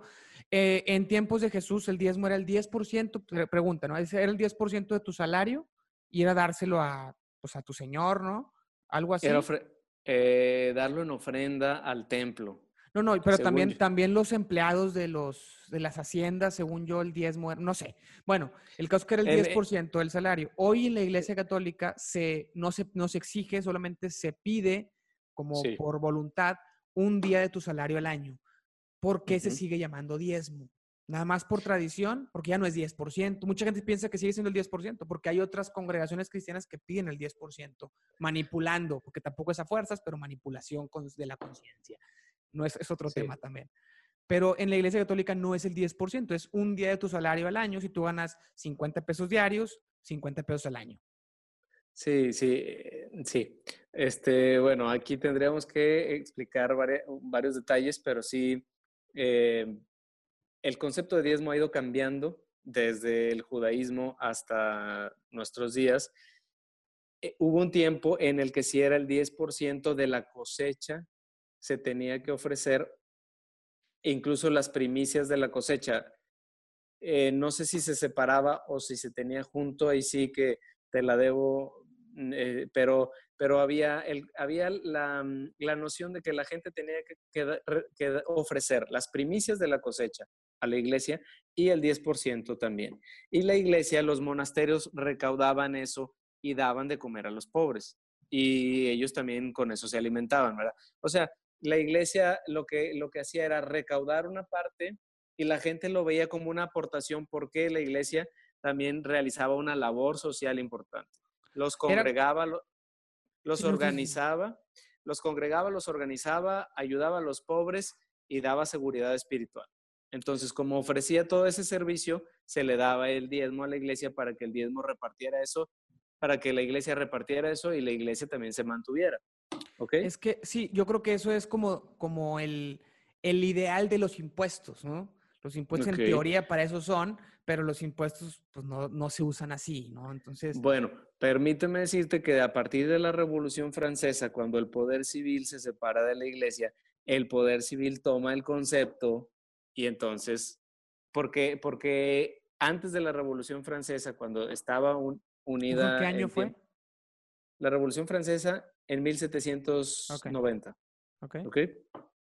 Este, antes de la Revolución Francesa, eh, las iglesias recaudaban impuestos, vaya, era el diezmo, pero ya el, diezmo ya, ya se hablaba de impuestos, ya se hablaba de, era, el, era em, como la cantidad impuesta que tenían que, eh, y era impuesta por la corona. La corona le decía a, las parroquias, ustedes parroquias me tienen que recaudar estos bonos eh, de, tanto dinero o de tanto, tantos recursos para que me lo den aquí, para, porque necesita la corona esto, la corte necesita, el reino necesita. Eso, por ejemplo, los reyes de España lo hacían aquí en, América Latina, ¿eh? Les imponían, les imponían, entonces la iglesia tenía que recaudar para mandar a la corona, pero era, era un impuesto, era una imposición de, los de los reyes. Bueno, después de la, de la Revolución Francesa, el Poder Civil dice, de ahora en adelante yo me encargo de estos impuestos, yo los impongo, pero yo los voy a administrar, no te necesito a ti, iglesia, para eso. Entonces la iglesia tiene que reestructurar su, su, su recaudación y entonces a lo que le llama diezmo ahora es una aportación voluntaria, porque los gobiernos civiles después de la Revolución Francesa en Europa y en América Latina decidieron que la iglesia no tenía poder para obligar a los fieles a que le pagaran absolutamente nada. Entonces, la iglesia asume esto, no obliga a nadie y, e invita a la gente a cooperar, simplemente. Hay, algunas sociedades que dice el gobierno, yo recaudo, pero yo te, yo te ayudo iglesia, como Inglaterra, como Estados Unidos, como Alemania. Ellos tienen subsidios y ayudas para las iglesias. Hay iglesias más radicales en este liberalismo, en este ideal después de la Revolución Francesa, como es Francia y es México, que son radicales en las que en las que se le dice a la iglesia, pues yo, yo no te ayudo en nada, o sea, tú ráscate con tus uñas. Eh, incluso, no sé si, me parece que en Francia todavía habrá un poco de más apoyo de gobierno. En México, ningún apoyo. O sea, es, yo no te ayudo, tú recauda lo que tú quieras, pero eso va a ser por, eh, por motivos espirituales y, y, de tu organización. Pero, la, pero el gobierno no, no reconoce a la iglesia como un agente importante en la sociedad civil. Y en, muchas otras, en muchas otras sociedades sí se le reconoce a la iglesia como un agente importante y se le dan subsidios y se le da ayudas. Ah, esto, lo iba a decir en la, lo iba a guardar para la conclusión, pero mejor lo toco ahorita porque, perdón. porque no, no, no, no, es tú que dices tú, es tú que te voy a decir, no, no lo que estás diciendo tú, pero a, raíz de esto mejor lo toco de ah. una vez, este, ya como opinión personal. Eh, entonces dices, en algunos lados sí le ayuda, en otros lados es completamente independiente. Obviamente podemos pensar en un, mundo ideal que está mucho mejor que el gobierno te ayude, porque bueno, tú te encargas de, pues de hacer mancuerna, ¿no? Con el gobierno. Tomando en cuenta que el ser humano no es bueno asumiendo el poder y el gobierno tiene poder, por lo tanto, regularmente eh, al poder llegan los que buscan el poder, no los que quieren ayudar a la gente regularmente, porque hay excepciones. Entonces, tenemos en cuenta que pues la mayoría de la gente del gobierno, pues es esa gente, ¿no? La que busca el poder, porque pues ahí es donde está. Entonces, el hecho de, tenerlos de aliados no genera que luego en la iglesia se meta gente buscando ese mismo poder y tengas a gente en los altos rangos, pues que, que, no quiere ayudar, sino que quiere poder. ¿Me explico? Y el hecho de estar separados tal vez atrae más, pues a la gente que realmente tiene esa vocación porque la tiene más difícil. O sea, es decir, tú no tienes un poder político y sin embargo estás siendo sacerdote. Si el sacerdote tuviera poder político o tuviera muchos beneficios más de los que algunos ya tienen, este, a lo mejor, ¿quién se metería al seminario? Pues la gente que busca ese tipo de poder, ¿no? Que eso también llegó a pasar en alguna época, me imagino. Entonces estaríamos llenos de sacerdotes que están buscando ese poder.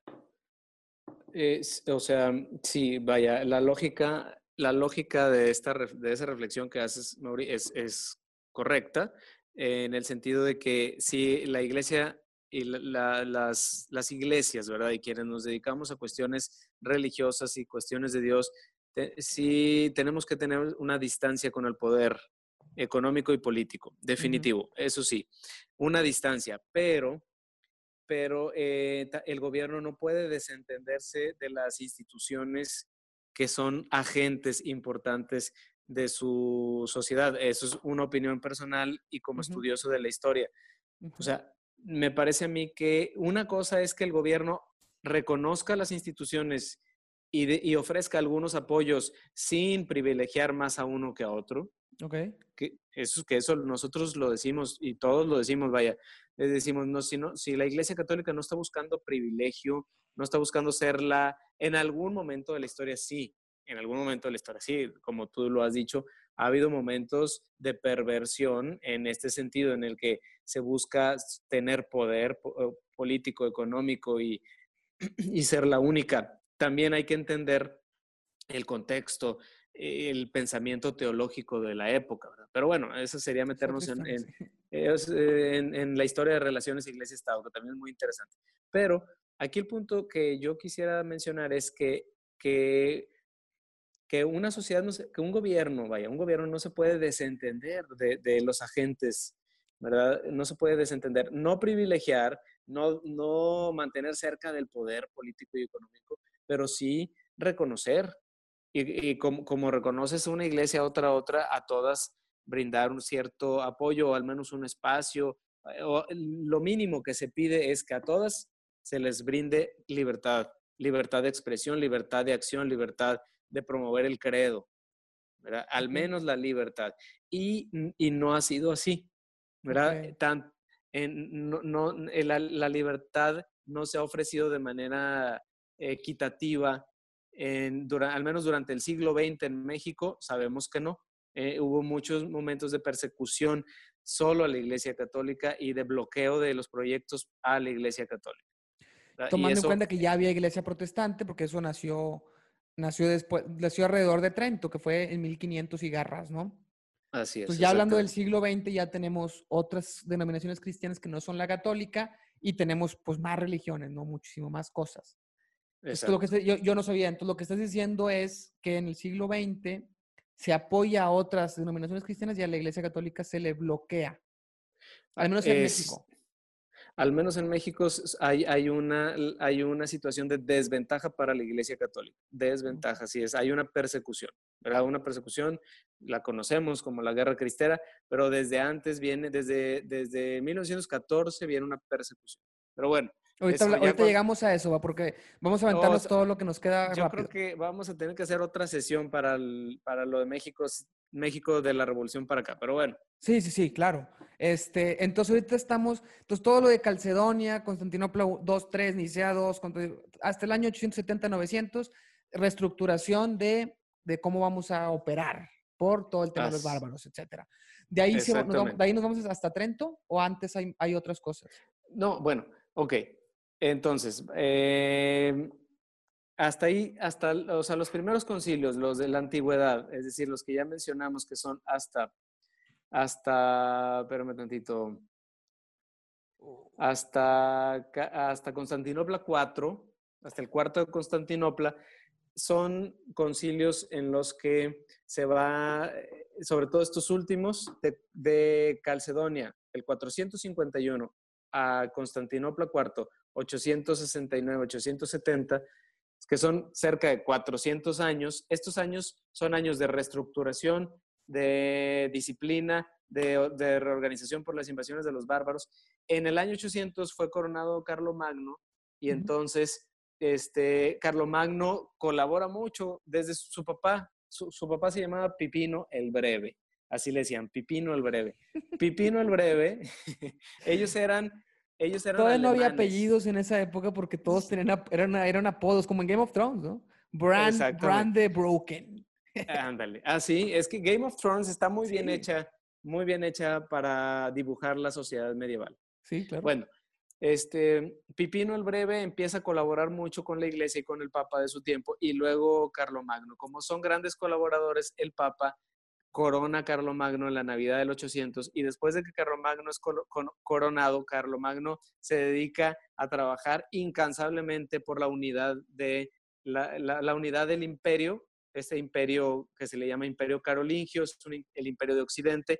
En todo este tiempo, Constantinopla sigue, en Constantinopla sigue el imperio bizantino, ¿eh? que es como la reminiscencia del imperio romano, lo que quedó del imperio romano ahí quedó y, eh, cuando avanza el, mm, cuando avanza el, islamismo hacia Constantinopla, hacia lo que ahorita es Turquía, termina con el cristianismo de allá. ¿Ok? Entonces, la historia de, Roma, del Imperio Romano, eh, se va apagando, el Imperio Romano se va apagando poco a poco hasta que el islamismo eh, invade todo, todo hasta, hasta, lo que ahorita es Turquía.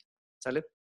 En todo este tiempo, Carlo, a Carlomagno le toca eh, impedir que los islámicos lleguen hasta, Alemania o a Venecia, esas partes. Le toca, eh, a él le, interesa este, eh, por la fuerza imponer el cristianismo hasta Inglaterra, Irlanda.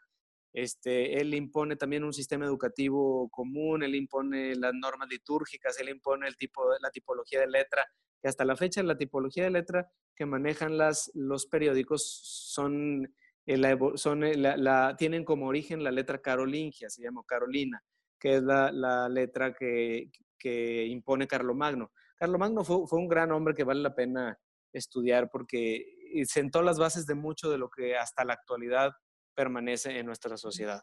¿Ok? Entonces, a Carlomagno también le toca enfrentar el problema de el problema iconoclasta, que déjame decirte en qué concilio fue. ¿Qué, es iconoclasta? Ok. Todos se lo están preguntando en este momento. Eh, eh, ok, este... Eh, El iconoclasmo es que, perdón, pero es que como yo estoy ahorita dedicado a la, a la, al estudio de, del siglo XX en México, pero sí, sí lo estudié esto, traigo, no traigo los datos precios, pero déjame decírtelo. Carlo Magno y el, icono, el problema iconoclasta, que es este es se me fue. ¿Iconoclasta ah? Sí, ya. Ah, en el segundo de Nicea, en el concilio segundo de Nicea, que sí, sí tienes, el segundo de Nicea es en el año 787. Ok, entonces antes del último de Constantinopla, antes del cuarto de Constantinopla, en el segundo de Nicea, se trata este tema y le toca a Carlomagno, es en tiempos de él, todavía no lo coronan, pero él ya está trabajando en favor de la iglesia. Eh, eh, ¿qué, sucedía en ese tiempo y en, ese concilio de Nicea? Ese concilio es el primero que fue, es el, el único, yo creo, que fue convocado por una mujer fue convocado por la emperatriz Irene, es importante. Hay un concilio que fue convocado por una mujer, la emperatriz Irene, porque este, había, había una polémica en Constantinopla, allá en, en, el imperio bizantino, de si las imágenes eran buenas o no eran buenas en la iglesia. O sea, si, si era bueno, si era, si era importante o si era necesario tener imágenes en los templos y qué relación iban a tenían que tener los fieles con las imágenes a ese se le llama el problema iconoclasta. Los, oh. los, los, iconoclastas estaban en contra de las imágenes. Ok, ok. Fíjate, todos los temas que se tocan ahorita ya se tocaron en concilios. Está interesantísimo eso. Sí. Entonces, la emperatriz Irene, ella estaba de acuerdo con que hubiera imágenes. ¿Por qué estaba de acuerdo? Porque había personas que no sabían leer y escribir y, con las imágenes de los templos se les catequizaba. Las clases de catecismo se les daba con imágenes eran medios pedagógicos. Entonces, tenía que ser una mujer la que nos pusiera el ejemplo de sensibilidad para los más necesitados, para la gente más necesitada. Ella, una grande, gran emperatriz, una gran mujer, se pone firme y dice, vamos a convocar un concilio porque vamos a defender que haya imágenes para que pueda la gente seguir instruyéndose en las cosas de fe.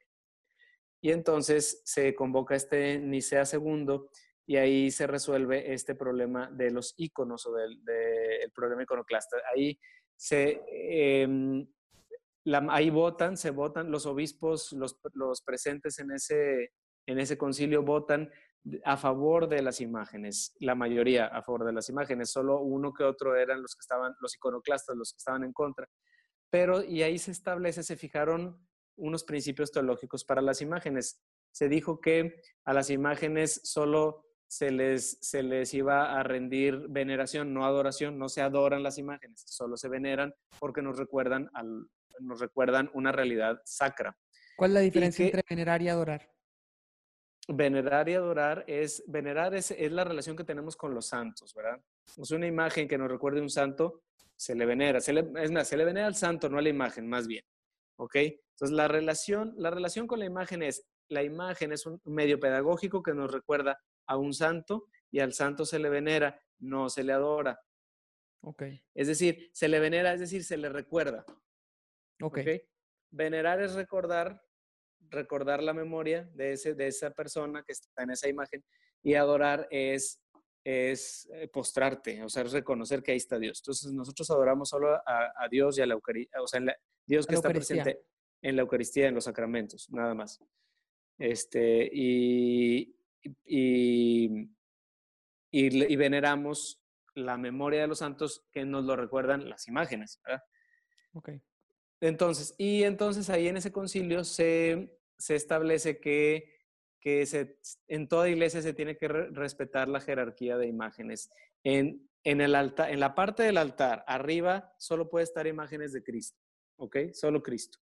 O, es, o también María en, algunas ocasiones puede estar María junto con Cristo, nada más.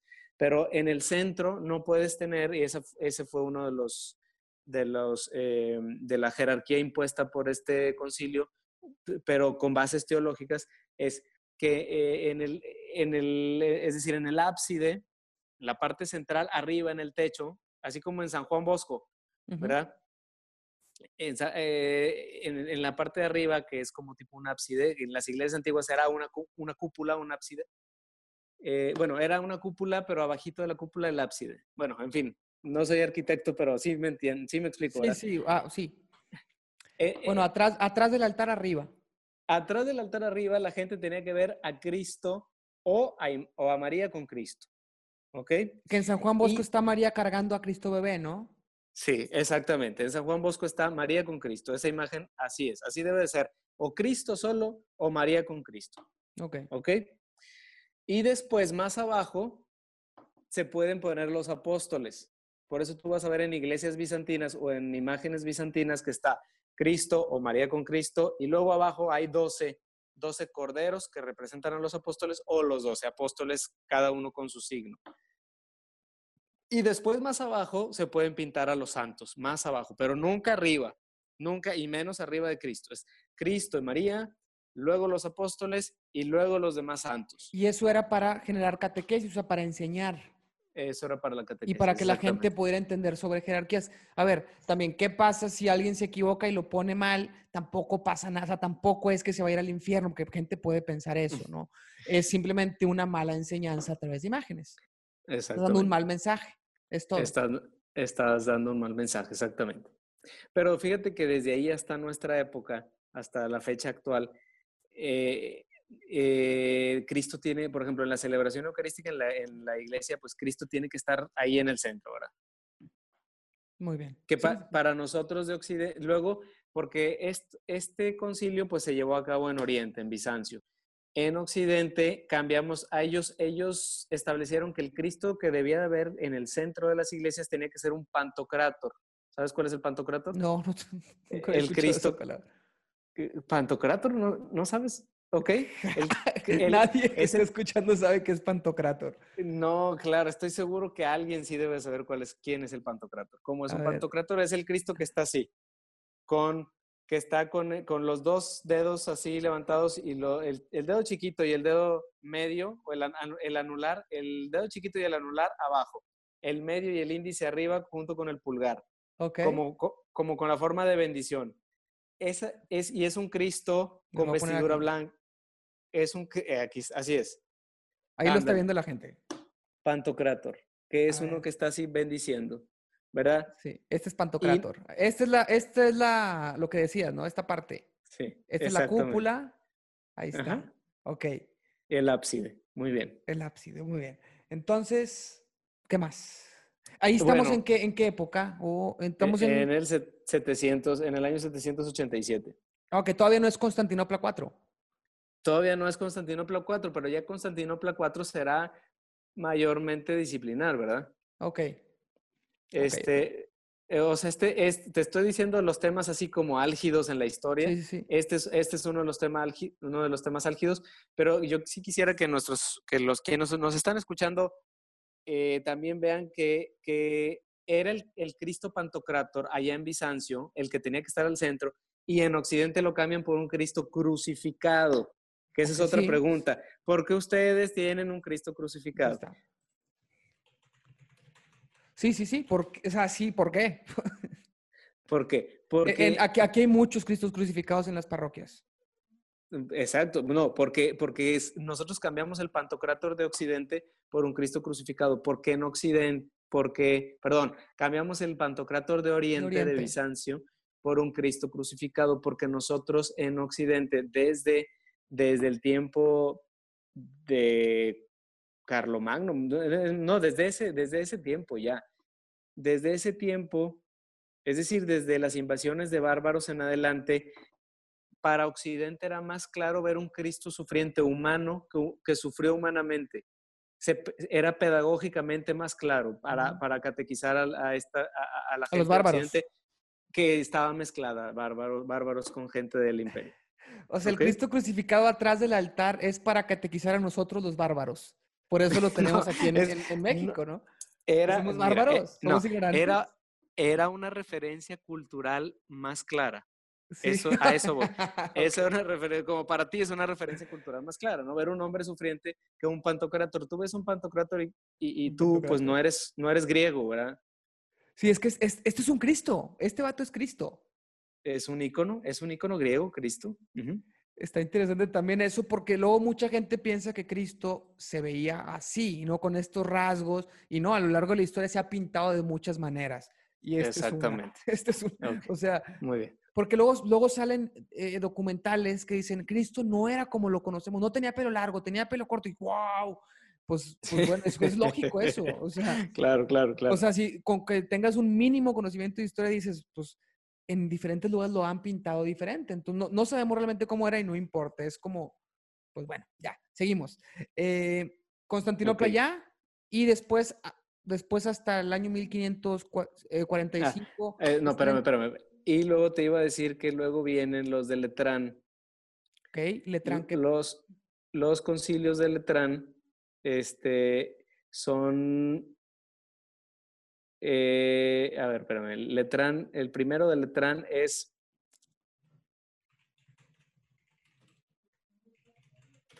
Primer concilio de Eh, Letrán. Sí, a ver, Voy a, chécalo. poner, voy a poner una imagencita aquí de. Para que esté de fondo. Ay, no, se puso bien fea.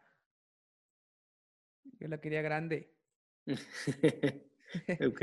Aquí están los concilios de Letrán. Bueno, a lo que Sí. viene en Google como concilio. Fíjate que así son, así con tanta gente. Los que nos estén escuchando nada más, eh, estoy viendo alguna imagen y es como una, pues como una catedral con un chorro de gente. Sí, eh, bueno, acuérdate que Letrán hace referencia a la capilla de San Juan de Letrán. La iglesia, perdón, la capilla, perdón, perdón. La Basílica de San Juan de Letrán, que es la catedral de Roma. Ok. ¿ok? Letrán La entonces no es un lugar, es, es... Es un, lu- es un lugar que es una, es una basílica. Ok. Estoy Ahí buscando en- que la en se Roma. ponga en grande. Aquí está.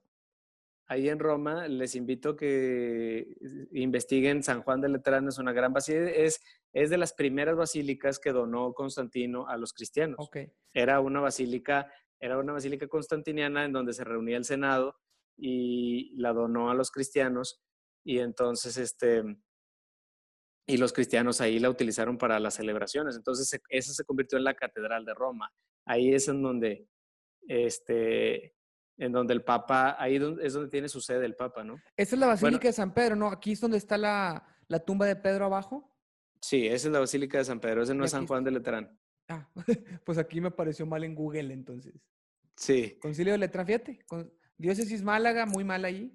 pero Eh, mira, eh, Concilio 3 de eh, Letrán. eh, sí, el primero de Letrán eh, se llevó a cabo del 11 al 27 de marzo del, de 1123. Ya estamos hablando en plena Edad Media, en plena Edad Media con, con los problemas de, las, de, las, de quién tiene más. eh, eh, Bueno, en esta época, ya a partir del año 1000 en adelante, empieza a haber un problema entre quién, quién tiene más poder. Si lo- las autoridades espirituales, religiosas, o el emperador, o los nobles y los príncipes, ¿verdad? Hay, hay todo un proceso de, hay todo un proceso, eh, porque en un principio, después de Carlomagno, los, eh, después de Carlomagno, más bien, ya de- del, del año 850, 900, más, del año 900 en adelante, perdón, este, los, en, muchas, en muchos casos los nobles, el emperador o los duques, los nobles, los príncipes, les, les, eh, les concedían las insignias, las insignias a los obispos, les daban el anillo al obispo el día de su consagración episcopal y les daban el báculo. Entonces eso, eso los hacía ver como superiores al obispo. ¿Sí? No, al- Entonces, ¿quién, ¿a quién? No. ¿El obispo superior al emperador? No, el emperador superior, o sea, yo, yo, yo emperador te Ah, ok, concedo, perfecto. Ya, ya, ya entendí. Yo, emperador, te doy todo para demostrar que yo Sí. soy más poderoso que tú. Exacto, yo soy el que te concedo tus insignias, ¿verdad? Como obispo. Entonces se empieza a ver un, una- un estire y afloje y un problema de quién tiene más, más autoridad y quién tiene más potestad o más Espérame, poder. espérame, espérame, espérame, espérame. Ay, perdón. Quería poner una foto aquí. Ahí. Sí, sí, sí, sí, sí. ¿Ok? ¿Quién tenía más Es- poder? Empieza a haber un problema de quién tenía más poder. Son las vestiduras, ¿no? De los obispos. Sí. Ahí está. Ok. Entonces empieza a haber un- una, una tensión entre quién tiene más poder y quién tiene menos poder, o cómo, cómo debían lidiar cada uno con el poder. ¿verdad? Eso, eso la iglesia fue aprendiendo a lidiar con el poder y, los, y también la autoridad civil. O sea, eso se fue aprendiendo porque, porque en un principio en la sociedad, este, en la sociedad medieval, pues era una, era una sociedad de colaboración, colaboraban todos, el señor feudal, el padre, los monjes, los campesinos, los vasallos, todos colaboraban para salir adelante. Pero mientras fueron cuando fueron creciendo las ciudades y se fue haciendo más compleja la sociedad feudal, te digo, más o menos del 900 en adelante, del año 1000, ya para el año 1000, este, se empieza a hacer más compleja la sociedad feudal. Entonces empieza, empieza a haber tensiones entre, a ver, pero tú por qué me vas a dar las insignias a mí? Más bien que sea el Papa el que, el que me, el Papa es el que me concede el episcopado, entonces que el Papa es el que tiene más poder y empieza a haber estira y afloja. Por lo tanto, los concilios de Letrán, desde este, la, Terenense primero de 1123 en adelante, eh, tratan de de solucionar el problema, el problema que se le llama problema de las investiduras. ¿De quién le concede la investidura a quién? Ah, bueno, porque hay, otro, hay otros casos en los que es el obispo el que le concede la investidura al caballero, a un caballero, a un señor feudal, al revés. Entonces, como hay unos casos, hay casos en donde la iglesia tiene más poder, casos en los que el, el príncipe tiene más poder o el emperador, entonces hay tensiones. Y entonces estos concilios de Letrán buscan avanzar en esta, en esta relación, digamos, con el poder. Pero sí es, va a ser un problema, el problema de las investiduras va a ser un problema difícil en estos años. ¿Y en, qué se, y qué se eh, concluye? Ahorita es el Papa, ¿no? Ya no tiene nada que ver con el gobierno el que pone las investiduras, ¿no? Sí, no, ahorita, o sea, con la, esto te pudiera decir yo que concluye con la revolución, o sea, la revolución francesa le pone fin a, este, a estas tensiones. Va a haber muchas tensiones, va a haber un, este, eh, o sea, va, a haber muchas discusiones. El Papa Gregorio VII va a tener discusiones, Inocencio III va a tener discusiones, que son los dos papas representativos de esta época, Gregorio VII e Inocencio III. Los dos se ponen firmes de que el poder espiritual está por encima del temporal que los, el poder espiritual tiene más autoridad o, tiene primacía eh, que, el, que, el, que, el, poder civil. E, era una tesis teológica del tiempo, vaya. Así se... Ese Inocencio III es catalogado como uno pues muy, muy poderoso, muy como rey de la época, con ejércitos, ¿qué tan, qué tan cierto es o qué tan mal visto o, o cómo era, ¿no? ¿Es cierto? No, no, Sí, fue un, fue un, este, un papa muy poderoso que se, que, al, que se, al que le reconocían su autoridad y su, y su liderazgo, todo hasta la autoridad civil. O sea, sí tuvo mucho, mucha influencia sobre el imperio y sobre el mundo occidental, todo el mundo occidental. Inocencio III es un, una figura, así como te dije de Carlomagno, bueno, Gregorio VII e Inocencio III también es importante estudiarlos en la historia porque eh, también aportan mucho de lo que, de lo que después fue el problema, será, de lo que después será el problema en Trento y el problema en la Revolución Francesa, ¿verdad? Ok, em, bueno, entonces seguimos, seguimos en el timeline de la historia. Entonces todo este problema viene desde mil, principios del mil, mil cien, por ahí, hasta 1700, 1800. O sea, dura mucho tiempo ese estira y afloja entre poder, iglesia, Estado el poder del Estado me imagino que va cambiando porque pues hoy no es el mismo, entonces no sé en qué momento deja de ser feudal y empieza a ser diferente, pero pues bueno, hay tensiones durante 6, 7, 8 siglos.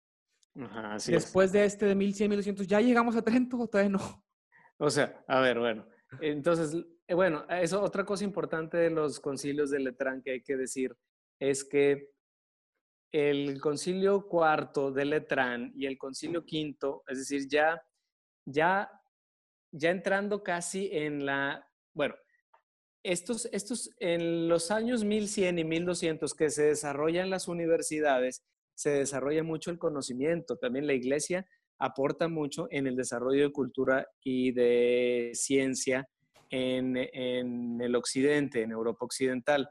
Entonces, como ya hay gente más instruida, hay más ciencia, más conocimiento, entonces, y las ciudades empiezan a crecer los feudos dejan de ser feudos, empiezan a ser ciudades porque se incrementa el comercio.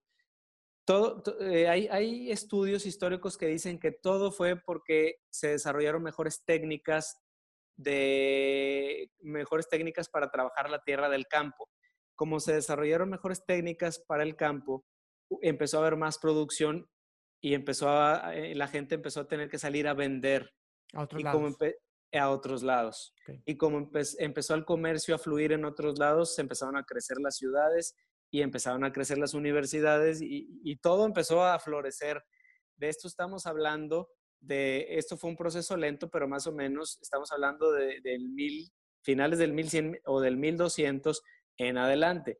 Entonces empieza a haber un crecimiento importante y para el, para el año 1400, para cuando se descubre América en 1492, ya estamos en otra época, ya hay ciudades grandes, ya hay comercio, ya hay ciencia y la prueba está en el descubrimiento de América. La, tecnología avanzó tanto que se desarrollaron las, los barcos, que se desarrolló la brújula y los barcos que permitieron estas expediciones y descubrir un nuevo mundo. Entonces, eh, el todo el, 1300 fue un año de avances científicos grandes.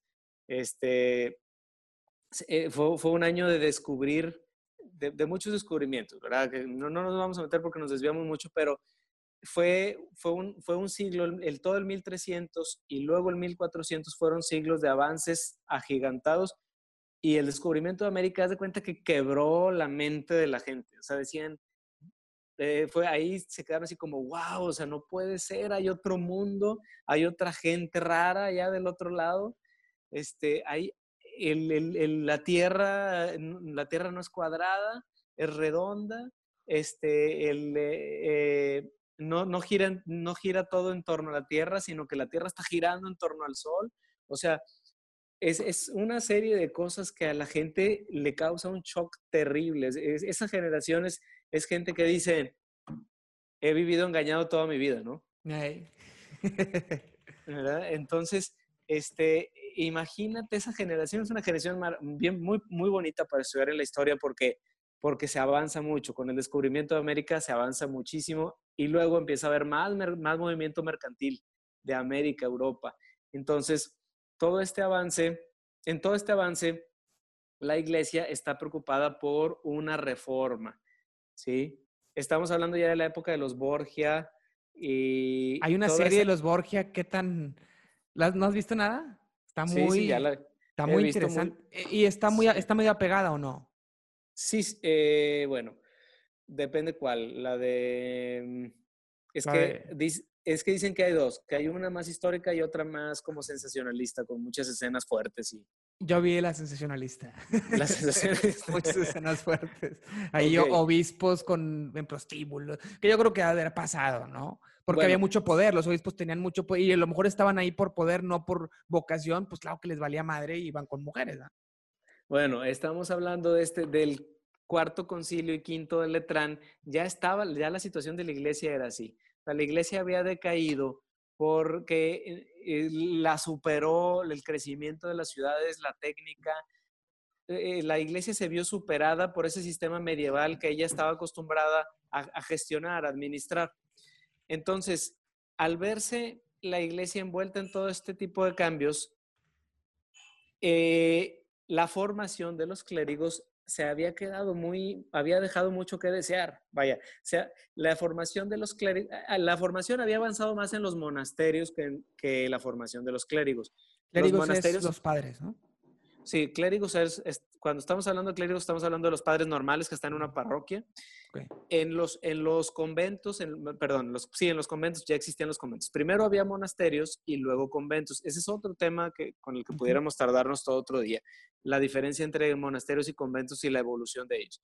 Pero bueno, los, los religiosos, los monjes o los, los frailes, este, tenían mucho mejor formación. En, en muchas ocasiones tenían mejor formación que un clérigo pero a los clérigos se les concedía el, episcopado o el cardenalato, etc. Entonces, tenías tú a cardenales y obispos con muy poca formación y con mucho, y aparte eran hijos de nobles ricos, y entonces se daban una vida así, ¿verdad? Eh, disoluta, como se le dice, o así, una vida como dijiste tú, en prostíbulos y gastando y comiendo y gastando dinero. Eh, no, no vamos a decir que todos los casos eran así, hubo casos de muchos santos y muchos que buscaron reforma, pero otros no. A lo que voy es que Letrán cuarto y quinto, estos dos concilios, buscaron una reforma del clero, una reforma que viniera desde la formación del clero. Por eso luego Trento porque había, había padres entonces poco formados y con, muy poca formación y mucha ambición. Entonces, pues ahí es una, es una eh, ecuación que no puede resultar nada bien. ¿Esto en qué época, en qué siglo más o menos? ¿300, 1400? Esto estamos hablando en los en, finales de 1200 y los 1300. A ver, permíteme. Sí, mil, el, el, lateranense cuarto fue 1215. El ¿La Inquisición? ¿En qué época? En qué, ¿Fue en esta época o ya fue antes? Ya no la brincamos. La Inquisición fue, bueno, eso es otro tema importante. La Inquisición en esta época en medieval, en los años 1200, 1300, se establece, mira, en estos años empieza a ver, Mauri, vamos a tener que, vamos a tener que seguir otro día, ¿eh? Yo creo que vamos a dejarle, yo creo que hablamos de la Inquisición, aquí le dejamos y luego le seguimos, porque es muchísima información. Ok. Y yo ahorita me voy a tener que ir a cenar. Venga. No hay problema. Venga, venga. Inquisición. Venga. Ok, Inquisición. Este, mira, eh, eh, cuando aparecen las órdenes de los franciscanos y los dominicos, que aparecen en el siglo, aparecen en el siglo XIII, o sea, por los 1200, o están en su pleno apogeo por los, en esos años, 1200. Eh, porque, a ver, busca por ahí cuándo fue fundado con Orden Franciscana, Fundación de Orden Franciscana. 1200 y cacho. Francisco de Asís fue 1200 y garras. Fue, fue 1209. Ok. Este, hombre, ¿verdad? Iniciando el siglo XIII. Bueno, ok. Bueno, ¿por qué surgen los, los, franciscanos y los dominicos? Los dominicos son la orden de los predicadores, los que fundó Santo Domingo de Guzmán son contemporáneos. Estos surgen en ese siglo, inicios de ese siglo XIII, que es un siglo ya de mucho crecimiento. Las ciudades están grandes y hay, hay mucha gente instruida. Y como hay mucha gente instruida, hay mucha gente que empieza a decir, a expresar su interpretación muy personal de la fe. Entonces empiezan a surgir otros herejes, como los que vimos al principio en Nicea. nuevos herejes, porque había más información hay nuevos herejes porque había más información. Exactamente. Uno de ellos son los cátaros y otros los valdenses. Pero bueno, este, estos, esto, estas herejías surgen y para contrarrestar estas herejías surgen franciscanos y dominicos para predicar. Son, ellos son predicadores. Los dominicos es la orden de los predicadores y los franciscanos se dedican a, predicar también el evangelio con el ejemplo. Y ahí están muy bien las imágenes de los dominicos y ellos se dedican a contrarrestar estas herejías, a estos nuevos herejes. Ellos se dedican a transmitir otra vez la fe clara, la doctrina recta. ¿Ok? Bueno, pero los príncipes, el poder civil está preocupado por estas, estos nuevos herejes y entonces en Roma se establece una, una oficina, por eso se llamaba el Santo Oficio, que se le conoce como la Inquisición, pero era el Santo Oficio, una oficina para, para detectar, para que ahí fueran, para que ahí fueran em, registrados y acusados los herejes. Y esa oficina eh, entonces empieza a tratar de combatir las herejías. La intención era buena, ¿eh, la intención era buena, era combatir las, los errores de la doctrina y tratar de que franciscanos y dominicos aclararan esa doctrina. Por eso franciscanos y dominicos se empiezan a meter a colaborar en esta oficina, en este santo oficio, la Santa Inquisición, y después van a ser los que manejan, sobre todo con la Inquisición española, pero ahí te va, porque es diferente la, la Inquisición romana a la española. Mm. Entonces, Roma tiene esta oficina en donde tratan de detectar a los herejes y corregirlos con la ayuda de franciscanos y dominicos. Los reyes, a los reyes les gusta este, este, esta, esta oficina, a los príncipes, pero a, una, uno de los, de los reyes que más, más les llamó la atención fue a Isabel la Católica y a Fernando. En España, España eh, España copia este estilo, esta oficina y dice, nosotros en España vamos a crear nuestra propia oficina, nuestro propio santo oficio que es el que va a perseguir a los herejes en España, porque ellos querían que, sobre todo en España, tuvieran una fe clarísima. Y luego llegan a México y eh, llegan a Latinoamérica y el Santo Oficio llega a Latinoamérica también. De hecho, el primer encargado del Santo Oficio aquí en México, en, en la Nueva España, se llamó Pedro Moya de Contreras. Bueno, el primero fue, el primero que sin tener su nombramiento ejerció como inquisidor fue Fray Juan de Zumárraga. El, el, de Juan Diego. El de Juan Diego. Y, pero el, primero que tuvo nombramiento de la corona, sí, claro, se llama Pedro Moya de Contreras. Bueno, esta oficina de España, esta era una oficina de España, era como un, este, ¿cómo se le llama? Un, era como una franquicia de la Roma. ¿eh? Ok. Era una franquicia. España se lleva la franquicia, establece esta oficina, y, pero España sí, en Roma era una oficina de la iglesia, manejada solo por la iglesia, pero en España sí la maneja la corona española. Se mezcla ahí en la Inquisición poder civil y poder religioso. A Isabel y a Fernando les sirve como mecanismo de control político y social. Y, ahí ellos eran los que hacían todas las cosas que conocemos, ¿no? Por ejemplo, Galileo Galilei, yo tengo entendido que fue el que dijo que la Tierra no era, no, era, no era plana y que fue, que fue acusado y matado por la Inquisición. ¿Qué tan cierto es eso? No, no, no, no, no, no, no, fue matado por la Inquisición. Galileo Galilei fue acusado, o sea, fue juzgado por la Inquisición, pero él, se, él salió bien librado, vaya, él murió después.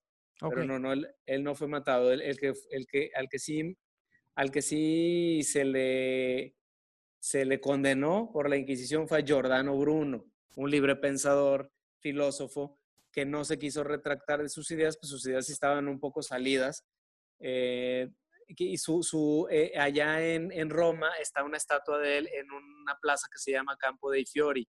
Campo dei Fiori, ahí está Giordano Bruno. Cuando vayas a Roma y, vayas a Campo dei Fiori, aunque ahorita no vayas por el COVID-19, no, ahorita pero, pero cuando vayas y vas a Campo dei Fiori, vas a ver un, un tipo monje, una estatua de un tipo monje así eh, de bronce, color de bronce. Bueno, él, él sí fue él sí fue condenado por la Inquisición, pero por el brazo civil. Ah, bueno, la Inquisición entonces tenía un brazo religioso y un brazo civil. También en, o sea, en Roma era manejada, en un principio era manejada solo por la, la iglesia, pero después el brazo, eh, después los reyes le pedían a la iglesia que le mandaran los casos para ellos hacerles un juicio civil. Bueno, todas las, las, las, este, las, ah, los mecanismos de tortura y las condenas las hacía el brazo civil, no las hacía el brazo religioso, o sea, las hacía el poder civil, pero colaboraban, sí colaboraban. Sí, porque en, muchas películas, bueno, que yo creo que es que algo de cierto tiene que ver, por ejemplo, quemaban brujas, en las, las amarraban apóstolas, las quemaban y estaba ahí el, el sacerdote aventándole agua bendita y por arrepiéntete, y, o sea, metidos, metidos estaban, ¿no? O sea, colaboraban, pero está exagerado en las películas. De hecho, los casos de brujas fueron hasta, hasta Trento, ¿verdad? O sea, hasta el 1500, ya sé. Hasta el 1500. Y fíjate, irónicamente, después de la Edad Media, ya con la ciencia avanzada y ya en época de Trento se puso de moda la brujería y el satanismo eh, se puso de moda y entonces la Inquisición eh, se dedicó también a perseguir esos casos eh, al menos te puedo decir, estoy seguro que aquí en, aquí en la Nueva España hubo muy poquitos casos de gente condenada, casi no hubo casos de gente condenada y muchos fueron por robos, por cuestiones civiles, no por cuestiones religiosas. O sea, eso, eso de las brujas y eso sí sucedió, pero no en, no en cantidad masiva, no era lo cotidiano. Lo, sí era cotidiano que se acusara de satánico a alguien, pero, pero acuérdate, pero ya cuando veamos Trento vamos a ver por qué. Porque se peleó Lutero con el Papa. Y Lutero decía que el Papa era el demonio y el Papa decía que Lutero era el demonio. Y entonces, pero ¿por qué, por, qué, ¿por qué llegaron a decir eso? Porque se les acabaron los argumentos a uno y a otro. Ese, el, el, el análisis histórico dice, los historiadores serios que abordan este tema dicen que en realidad Lutero ya no sabía cómo convencer al Papa de que dejara de cobrar por indulgencias y el Papa ya no sabía cómo convencer a Lutero de que se retractara de sus tesis, sobre todo de que se retractara de decir que el Papa no tenía todo el, toda la autoridad. Era se convirtió en un problema más personal que teológico. Había teológicamente en Trento quedaron claras muchas de, las, de los aspectos, ¿verdad? Y eso te lo dicen los biblistas y los teólogos y los historiadores. En Trento, teológicamente, parecía que ya no había pleito entre, entre luteranos y católicos. El problema era personal, era un problema personal y, después se convirtió en un problema de impuestos y político. Pero bueno, eso lo vemos después. el, concilio de Trento, bueno, no más para la gente que nos está escuchando, el concilio de Trento se hace a raíz de la reforma protestante de Lutero porque Lutero estaba enojado, porque el Papa pues, según Lutero, el Papa estaba abusando de su poder, vendiendo indulgencias, que era como pedacitos de cielo, que es como lo conocemos ahorita en la historia, los que conocemos poco, y empieza a hacer su reforma y dice, el Papa no tiene todo el poder, solo la escritura. Eso es otro tema. Eh, mi duda es si Trento alcanza a ser en la misma época de Lutero o es hasta después de que muere Lutero. No, en Trento, Trento se lleva a cabo. Aquí tengo la fecha. 1545 eh, al 63. Al 63. Y Lutero murió, por ahí murió, yo creo que a mediados del concilio. ¿Y él participó en su reforma? ¿Participó en el concilio?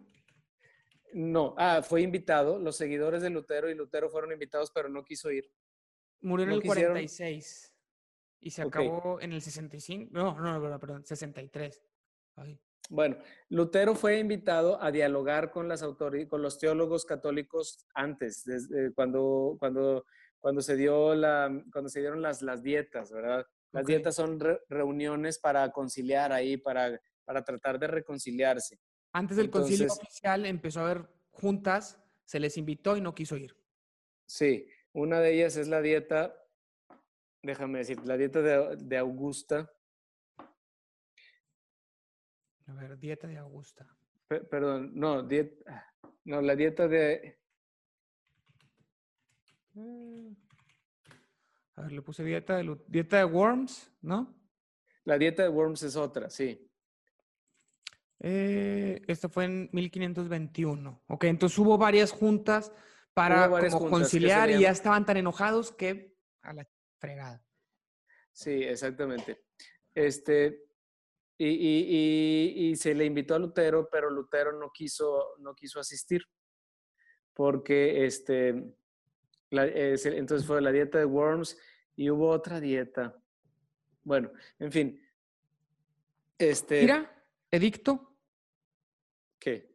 Es que aquí viene la dieta de Worms y dieta de Espira. No sé si es a la que te refieres. Son preguntas relacionadas que salen aquí cuando le pongo. A ver, ¿y esa dieta qué, dice? ¿En qué año se, que se llevó a cabo? Espira 1529, eh, Asamblea Política Legislativa del Sacro Imperio Romano Germánico, celebrada en 1529 en la ciudad de Espira. Tuvo consecuencia la protesta de Espira, no, pues no, pues está con ganas. No, bueno, pero, pero sí fueron, fueron esas... bueno, X, hubo varias, no importa. Hubo varias, hubo varias dietas, hubo varias reuniones y que se le, en, la que, en las que se invitó a Lutero para dialogar, ¿verdad? Bueno, no. Yo creo que sí. Eh, como decías, para no alargarnos tanto, ya estamos por terminar. Eh, vamos a profundizar en varios de estos temas en, en, futuros episodios. Ahorita no quisiera dejar la historia incompleta, vamos a nomás terminarla por encimita. Ya terminamos Trento, que fue la contestación a Lutero y la reforma para pues todo lo que, todo lo que lo que Lutero criticaba como tratar de, justificarlo, ¿no? Algo así, la, contestación. Eh, se empiezan a, sistematizar los sacramentos, se escriben y se regularizan, ¿no? Porque ya se hacían desde el principio, pero se regularizan. Es lo que yo tengo entendido que pasó en este concilio. Sí, exacto. Ahora, eh, ahora lo, que, eh, la cuestión con la Inquisición es distinguir la romana de la española. en, la española en la española el liderazgo, la autoridad la llevaban los reyes de España. Eso está clarísimo. En la romana la llevaba la iglesia. Clarísimo. Esto también da, yo creo, para un episodio completo, profesor. Ahorita ya no ya con eso que me dices es, es más que suficiente para el timeline histórico. Ya profundizaremos en cada tema en episodios particulares. Un episodio para la pura Inquisición, yo creo que da. Pero ahorita avanzamos.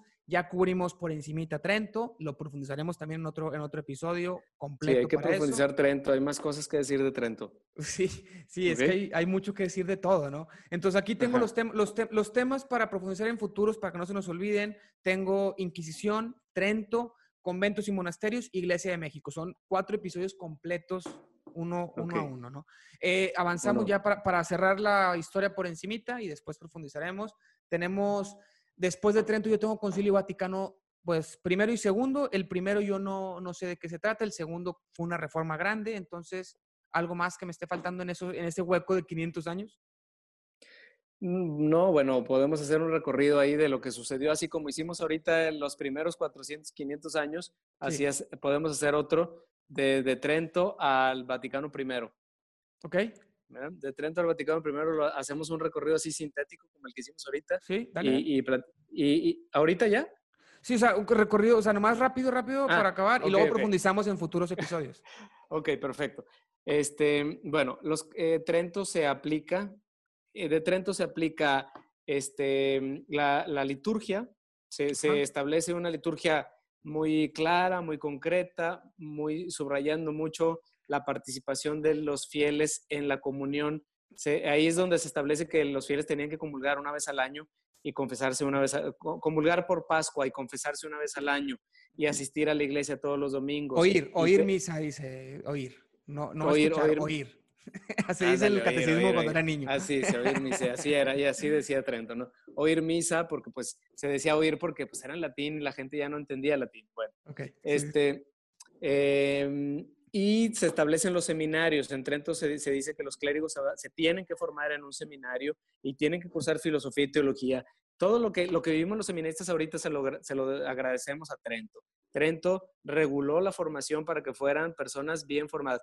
Trento Trento se enfatizó mucho en que el párroco debía estar en su parroquia para atender a la gente y el obispo debía estar en su diócesis para visitar a todas las parroquias.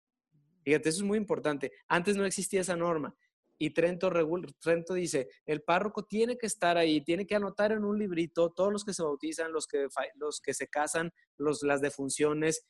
Eh, los, libros, los libros de las, las actas, todas las actas son, son gracias a Trento. Trento establece esta organización que luego el gobierno civil la adquiere para tener las actas de, nacimiento y las actas de defunción. No estaba antes. No estaba. No, no, la iglesia es pionera en esto, en organizar una sociedad así y todo registrado.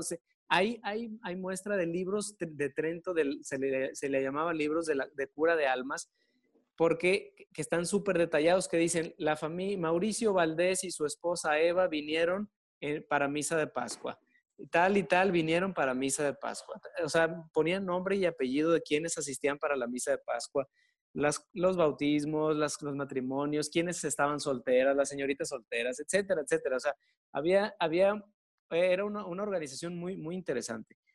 Bueno, así, así transcurre el, el 1600 y el, el 1700, pero el problema es este, que se, se después de, Trento y con, eh, para, para apaciguar los ánimos, este, con la paz de Westfalia, la paz de Westfalia se da en, déjame decirte,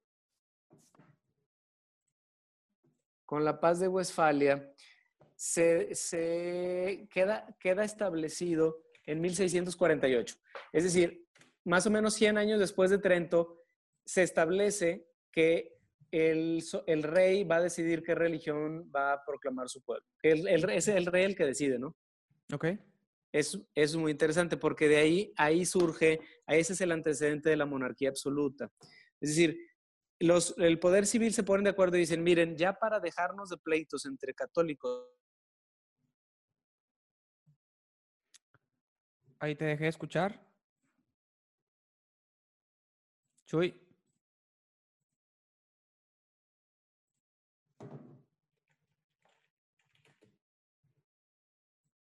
A ver.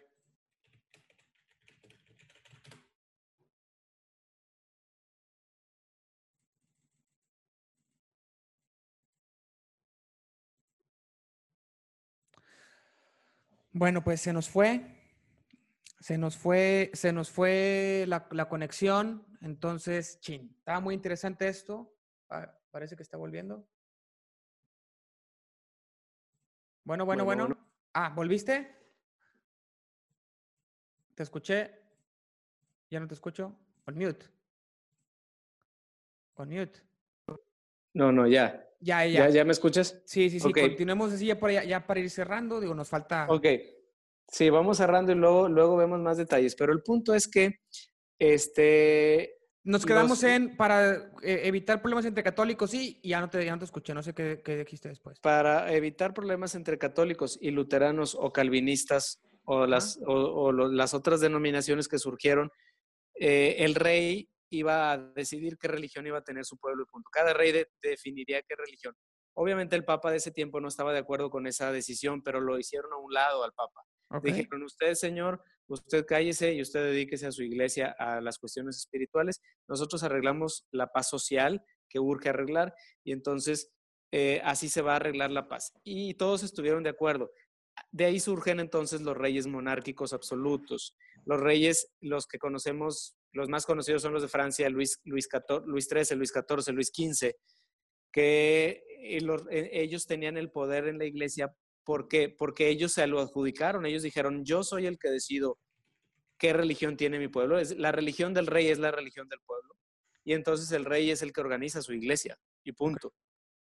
Entonces, se, van a, así van a transcurrir esos años y aquí en América Latina vamos a tener eso, ese, régimen también, con lo, primero con los, la dinastía de los Habsburgo y luego con los Borbones. Y entonces la religión es una, es parte de la organización del, rey. Por eso estarán, en esa época van a estar más unidas que nunca las decisiones religiosas y civiles, muy, muy unidas. Y así vamos a llegar hasta la Revolución Francesa, cuando truena el sistema, ya no pueden estar unidas iglesia y, y, monarquía porque el pueblo se revela.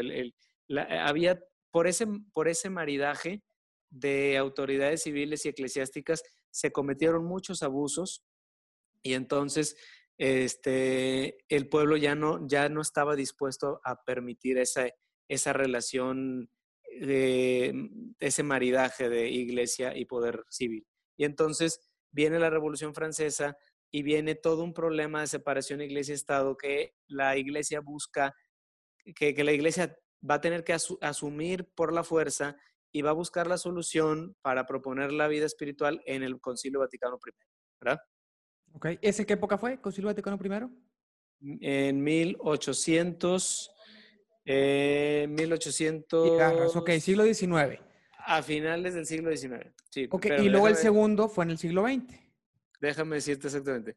Y el, y el segundo en el siglo XX. Ok, entonces ya, ya del, del Vaticano I al Vaticano II fue el que siguió, ¿verdad? El Vaticano II fue en el 62 al 1962 al 65 y ahí se, pues, se, se, instituyen un chorro de cosas que conocemos hoy que también no, no eh podemos profundizar ahorita. El Vaticano primero, primero fue de 1869 a 1870. Ok. casi 100 años después fue el Vaticano II. Casi 100 años después. Y ahí se define, pues bueno, yo les sé algunas cosas, tú lo podrás resumir más, ya para, ya para ir cerrando el episodio. ¿Y crees que el Vaticano primero y segundo den para un episodio completo o no es tanto? Eh, sí, no, no, sí es. Sí, sí. O sea, puede ser Vaticano, o sea, juntos, Vaticano primero y segundo. Sí. Sí, sí, sí dan para un episodio completo. Ok. Apúntalo ahí para otra, otra sesión. Primero y segundo. Eh, nomás, en resumen, platícanos del, en resumen el Vaticano segundo y para concluir te digo los temas que tengo para futuros episodios. Ok, el Vaticano, bueno, este, después del Vaticano, el Vaticano primero se interrumpió, no, no se pudo clausurar bien y quedó, quedó pendiente una reflexión de cómo se, cómo se tenía que abordar la pastoral en medio de un, mundo moderno, ya en el que la psicología, ah, ya cuando se termina el Vaticano primero estamos hablando de que ya había pasado, ya, ya, ya las teorías de Freud ya estaban de moda, ya habían pasado el filósofo Nietzsche, ya este, ya, el mundo estaba avanzando a pasos agigantados, la tecnología, la revolución industrial. Entonces, eh, había quedado pendiente el tema de la pastoral en un mundo moderno y es el que aborda el Vaticano II, se dedica a ya no acusar a nadie de herejía, ya no acusar a nadie de, falsa doctrina, sino ahora decir, a ver, ¿cómo le hacemos para dialogar con este mundo moderno, tecnológico? ¿Cómo le hacemos para y llenar de paz un mundo después de las guerras mundiales, etcétera. Interesantísimo. Yo creo que yo para concluir, yo personalmente habiendo nacido después del Vaticano II y siendo como soy de cuestionador y de, y, de, pues de pensar, este, siempre he cuestionado a la autoridad y siempre he cuestionado a los maestros y hay veces que se han enojado, etcétera. También he aprendido a cuestionar de otras maneras más respetuosas, pero bueno, a lo largo de la vida me he topado con eso. Y el hecho de haber nacido en una familia católica en México, en un país católico, después del Concilio Vaticano II, hizo que no me colgaran ni quemaran en la hoguera, porque, porque ya estamos en una época en la que yo leyendo un poquito los documentos del Concilio Vaticano II digo, ay, güey, por eso no me han tratado tan mal, porque yo creo que en otra época yo hubiera sido, yo hubiera sido odiado. Entonces, todavía no se aplica al 100%, es otra reflexión que hago, porque todavía sigue habiendo gente, a lo mejor anciana hoy, que fue educada con conceptos previos al Concilio Vaticano II, que todavía puede juzgar de manera agresiva a alguien que piensa diferente, etcétera, ¿no? Entonces, eso es otro tema que profundizaremos en el, cuando hablemos de este concilio y de cómo la iglesia moderna es muy diferente y se sigue juzgando mucho a la iglesia por cosas de la época medieval cuando ya no, ya no es así, ¿no? Cuando ya no, y, y uno que yo que lo he vivido de cerca, me doy cuenta que, que, ya no es así. O sea, a mí me hubieran tratado mucho peor si hubiéramos vivido en una cultura de antes. También a lo mejor yo hubiera sido diferente porque pues no hubiera tenido la cultura que tengo ahorita y así, ¿no? no es muy difícil predecir eso. Pero bueno, eh, es interesantísimo también ese, todo ese concilio, toda esa reforma y cómo, cómo todo lo que vivimos en los grupos parroquiales hoy tiene que ver con eso, ¿no? Cómo se enseña hoy la catequesis tiene que ver con lo que se reformó ahí, cómo vemos incluso la misa hoy, eh, hoy, hoy vemos la misa como algo, como algo medio aburrido, etcétera, pero antes era más aburrida. Antes del Concilio Vaticano II era más aburrida, era en latín y no se entendía nada. Y el padre al revés, que también tiene sus cosas bien, su, su, su, profundidad, ¿no? Su profundidad, su solemnidad, claro que sí. Es, eh, o sea, sí, sí. Pero bueno, no, te vayan a quemar en la, no te vayan a quemar en la hoguera a alguien que, te, que, que le guste mucho el latín, ¿eh? No, no, yo creo que, y fíjate, otro, otro tema, yo creo que así como, como hay un idioma universal, que es el inglés, ¿no? Para los negocios, para, para comunicarte en el mundo, eh, pues en la iglesia es el latín. Y estaría interesante que, que si se siguiera enseñando para, por ejemplo, hoy, hoy, con la tecnología podemos ver una misa, el Papa, imagínate, podría todos los días transmitir su misa con muy buena producción audiovisual, que se, se, se, se sí transmite cosas, ¿no? Pero imagínate a lo mejor ya se hace, pero imagínate que todos, se, todas las, escuelas católicas enseñaran latín y el Papa diera la misa diaria en latín a través de las redes sociales. Pues imagínate, ¿no? Podrías entenderla y podrías, en vez de estar escuchando al párroco, que no estamos, pues digo, no sabemos qué tan inteligente sea, porque bueno, hay de todo, y ya han tocado muy buenos y muy malos, a mí me ha tocado conocer, este, pues puedes escuchar la misa de, del Papa o de alguien, de alguien pues muy interesante y entenderla en un idioma neutral, en un idioma como universal para, para la religión. Entonces estaría interesante. No se hace, pero digo, no se hace enseñarlo. A lo mejor sí se hace que transmita sus misas, no lo sé. qué dices? Eh, sí, bueno, el, el, estudio de latín, digo, todavía se enseña en las universidades, pero solo a personas que, que se especializan, o sea, solo en seminarios o sea, solo a personas que se especializan en filosofía, en teología o en ciencias eclesiásticas. Tú, tú, lo que tú dices, lo que tú mencionas es que el latín se, se generalice en escuelas, ¿verdad? Católicas, para todos. En formación católica para cualquier, cualquier, cualquier idioma, pero, pero se me hace que ese pues ya es el idioma oficial de la iglesia. Sí, no, este, para poder entender de, de primera mano las misas y las y, que lo que comunique lo comunique en latín, que ya comunica cosas en latín y hace videos explicando cosas y luego hay subtítulos y así, pero pues bueno, también es otra, que le pongan subtítulos de todos los idiomas. Pero está, interesante, ¿no? Poderlo escuchar del idioma, del idioma no, no tan no original, sino universal de la misa. Sus cosas sí, sí, estarían para que pudieras entenderlo más. Pero bueno, esos son muy sueños, interesante, sueños muy guajiros. Bueno, ya para concluir, tengo aquí los temas que de, que de este episodio salieron para profundizar en un episodio por tema. Te digo cuáles son, si se te ocurre otro lo agregamos para dejarlo aquí listo y nos ponemos de acuerdo para el siguiente episodio. ¿Te parece? A ver, sí. Para despedirlo, ya para que puedas cenar. me fui en orden, ¿no? Inquisición, ese es uno. El segundo, Reforma Protestante y Trento, que van de la mano. Perfecto. Es el segundo. Tercero, la conquista, eso no lo tocamos, pero, pero es interesante también. Es un tema muy complejo, la conquista de México. Eh, y como los frailes y todo eso, ¿no? Todos los frailes, eh, bueno, ya, ya llevamos tres. El cuarto, el que dijiste, conventos y monasterios y su evolución. Ok. El quinto, Concilio Vaticano y primero, primero y segundo. Y el sexto tema, la iglesia, la historia de la iglesia en México. Ok. tenemos seis temas. Hay, hay, tarea, podríamos, bueno, nos ponemos de acuerdo. Eh, a lo mejor el siguiente también, también virtual. Esperemos que podamos hacer alguno en persona ya pronto. En, en, en persona, sí, perfecto. Eh, bueno, pues muchas gracias. Ya no te estoy viendo, estoy solo escuchándote. Por ahí un tema de producción, pero no pasa nada. Eh, muchas gracias por, por, estar acá. No sé cuánto tiempo nos tardamos. Ya, ya iré partiendo el episodio en pedazos para, para subirlo a Instagram y lo subiré a YouTube y a Spotify completo, yo creo que hoy o mañana. Órale, ya está. Pues, Me pasas la liga, ¿eh? Claro que sí. Muchas gracias por tu, por tu aportación y por tu tiempo. Hombre, gracias a ti, gracias Mauricio. Saludos. bye. bye. Despedimos, nos vamos de este episodio 031 con el padre Chuy Treviño Guajardo. Bye. Bye.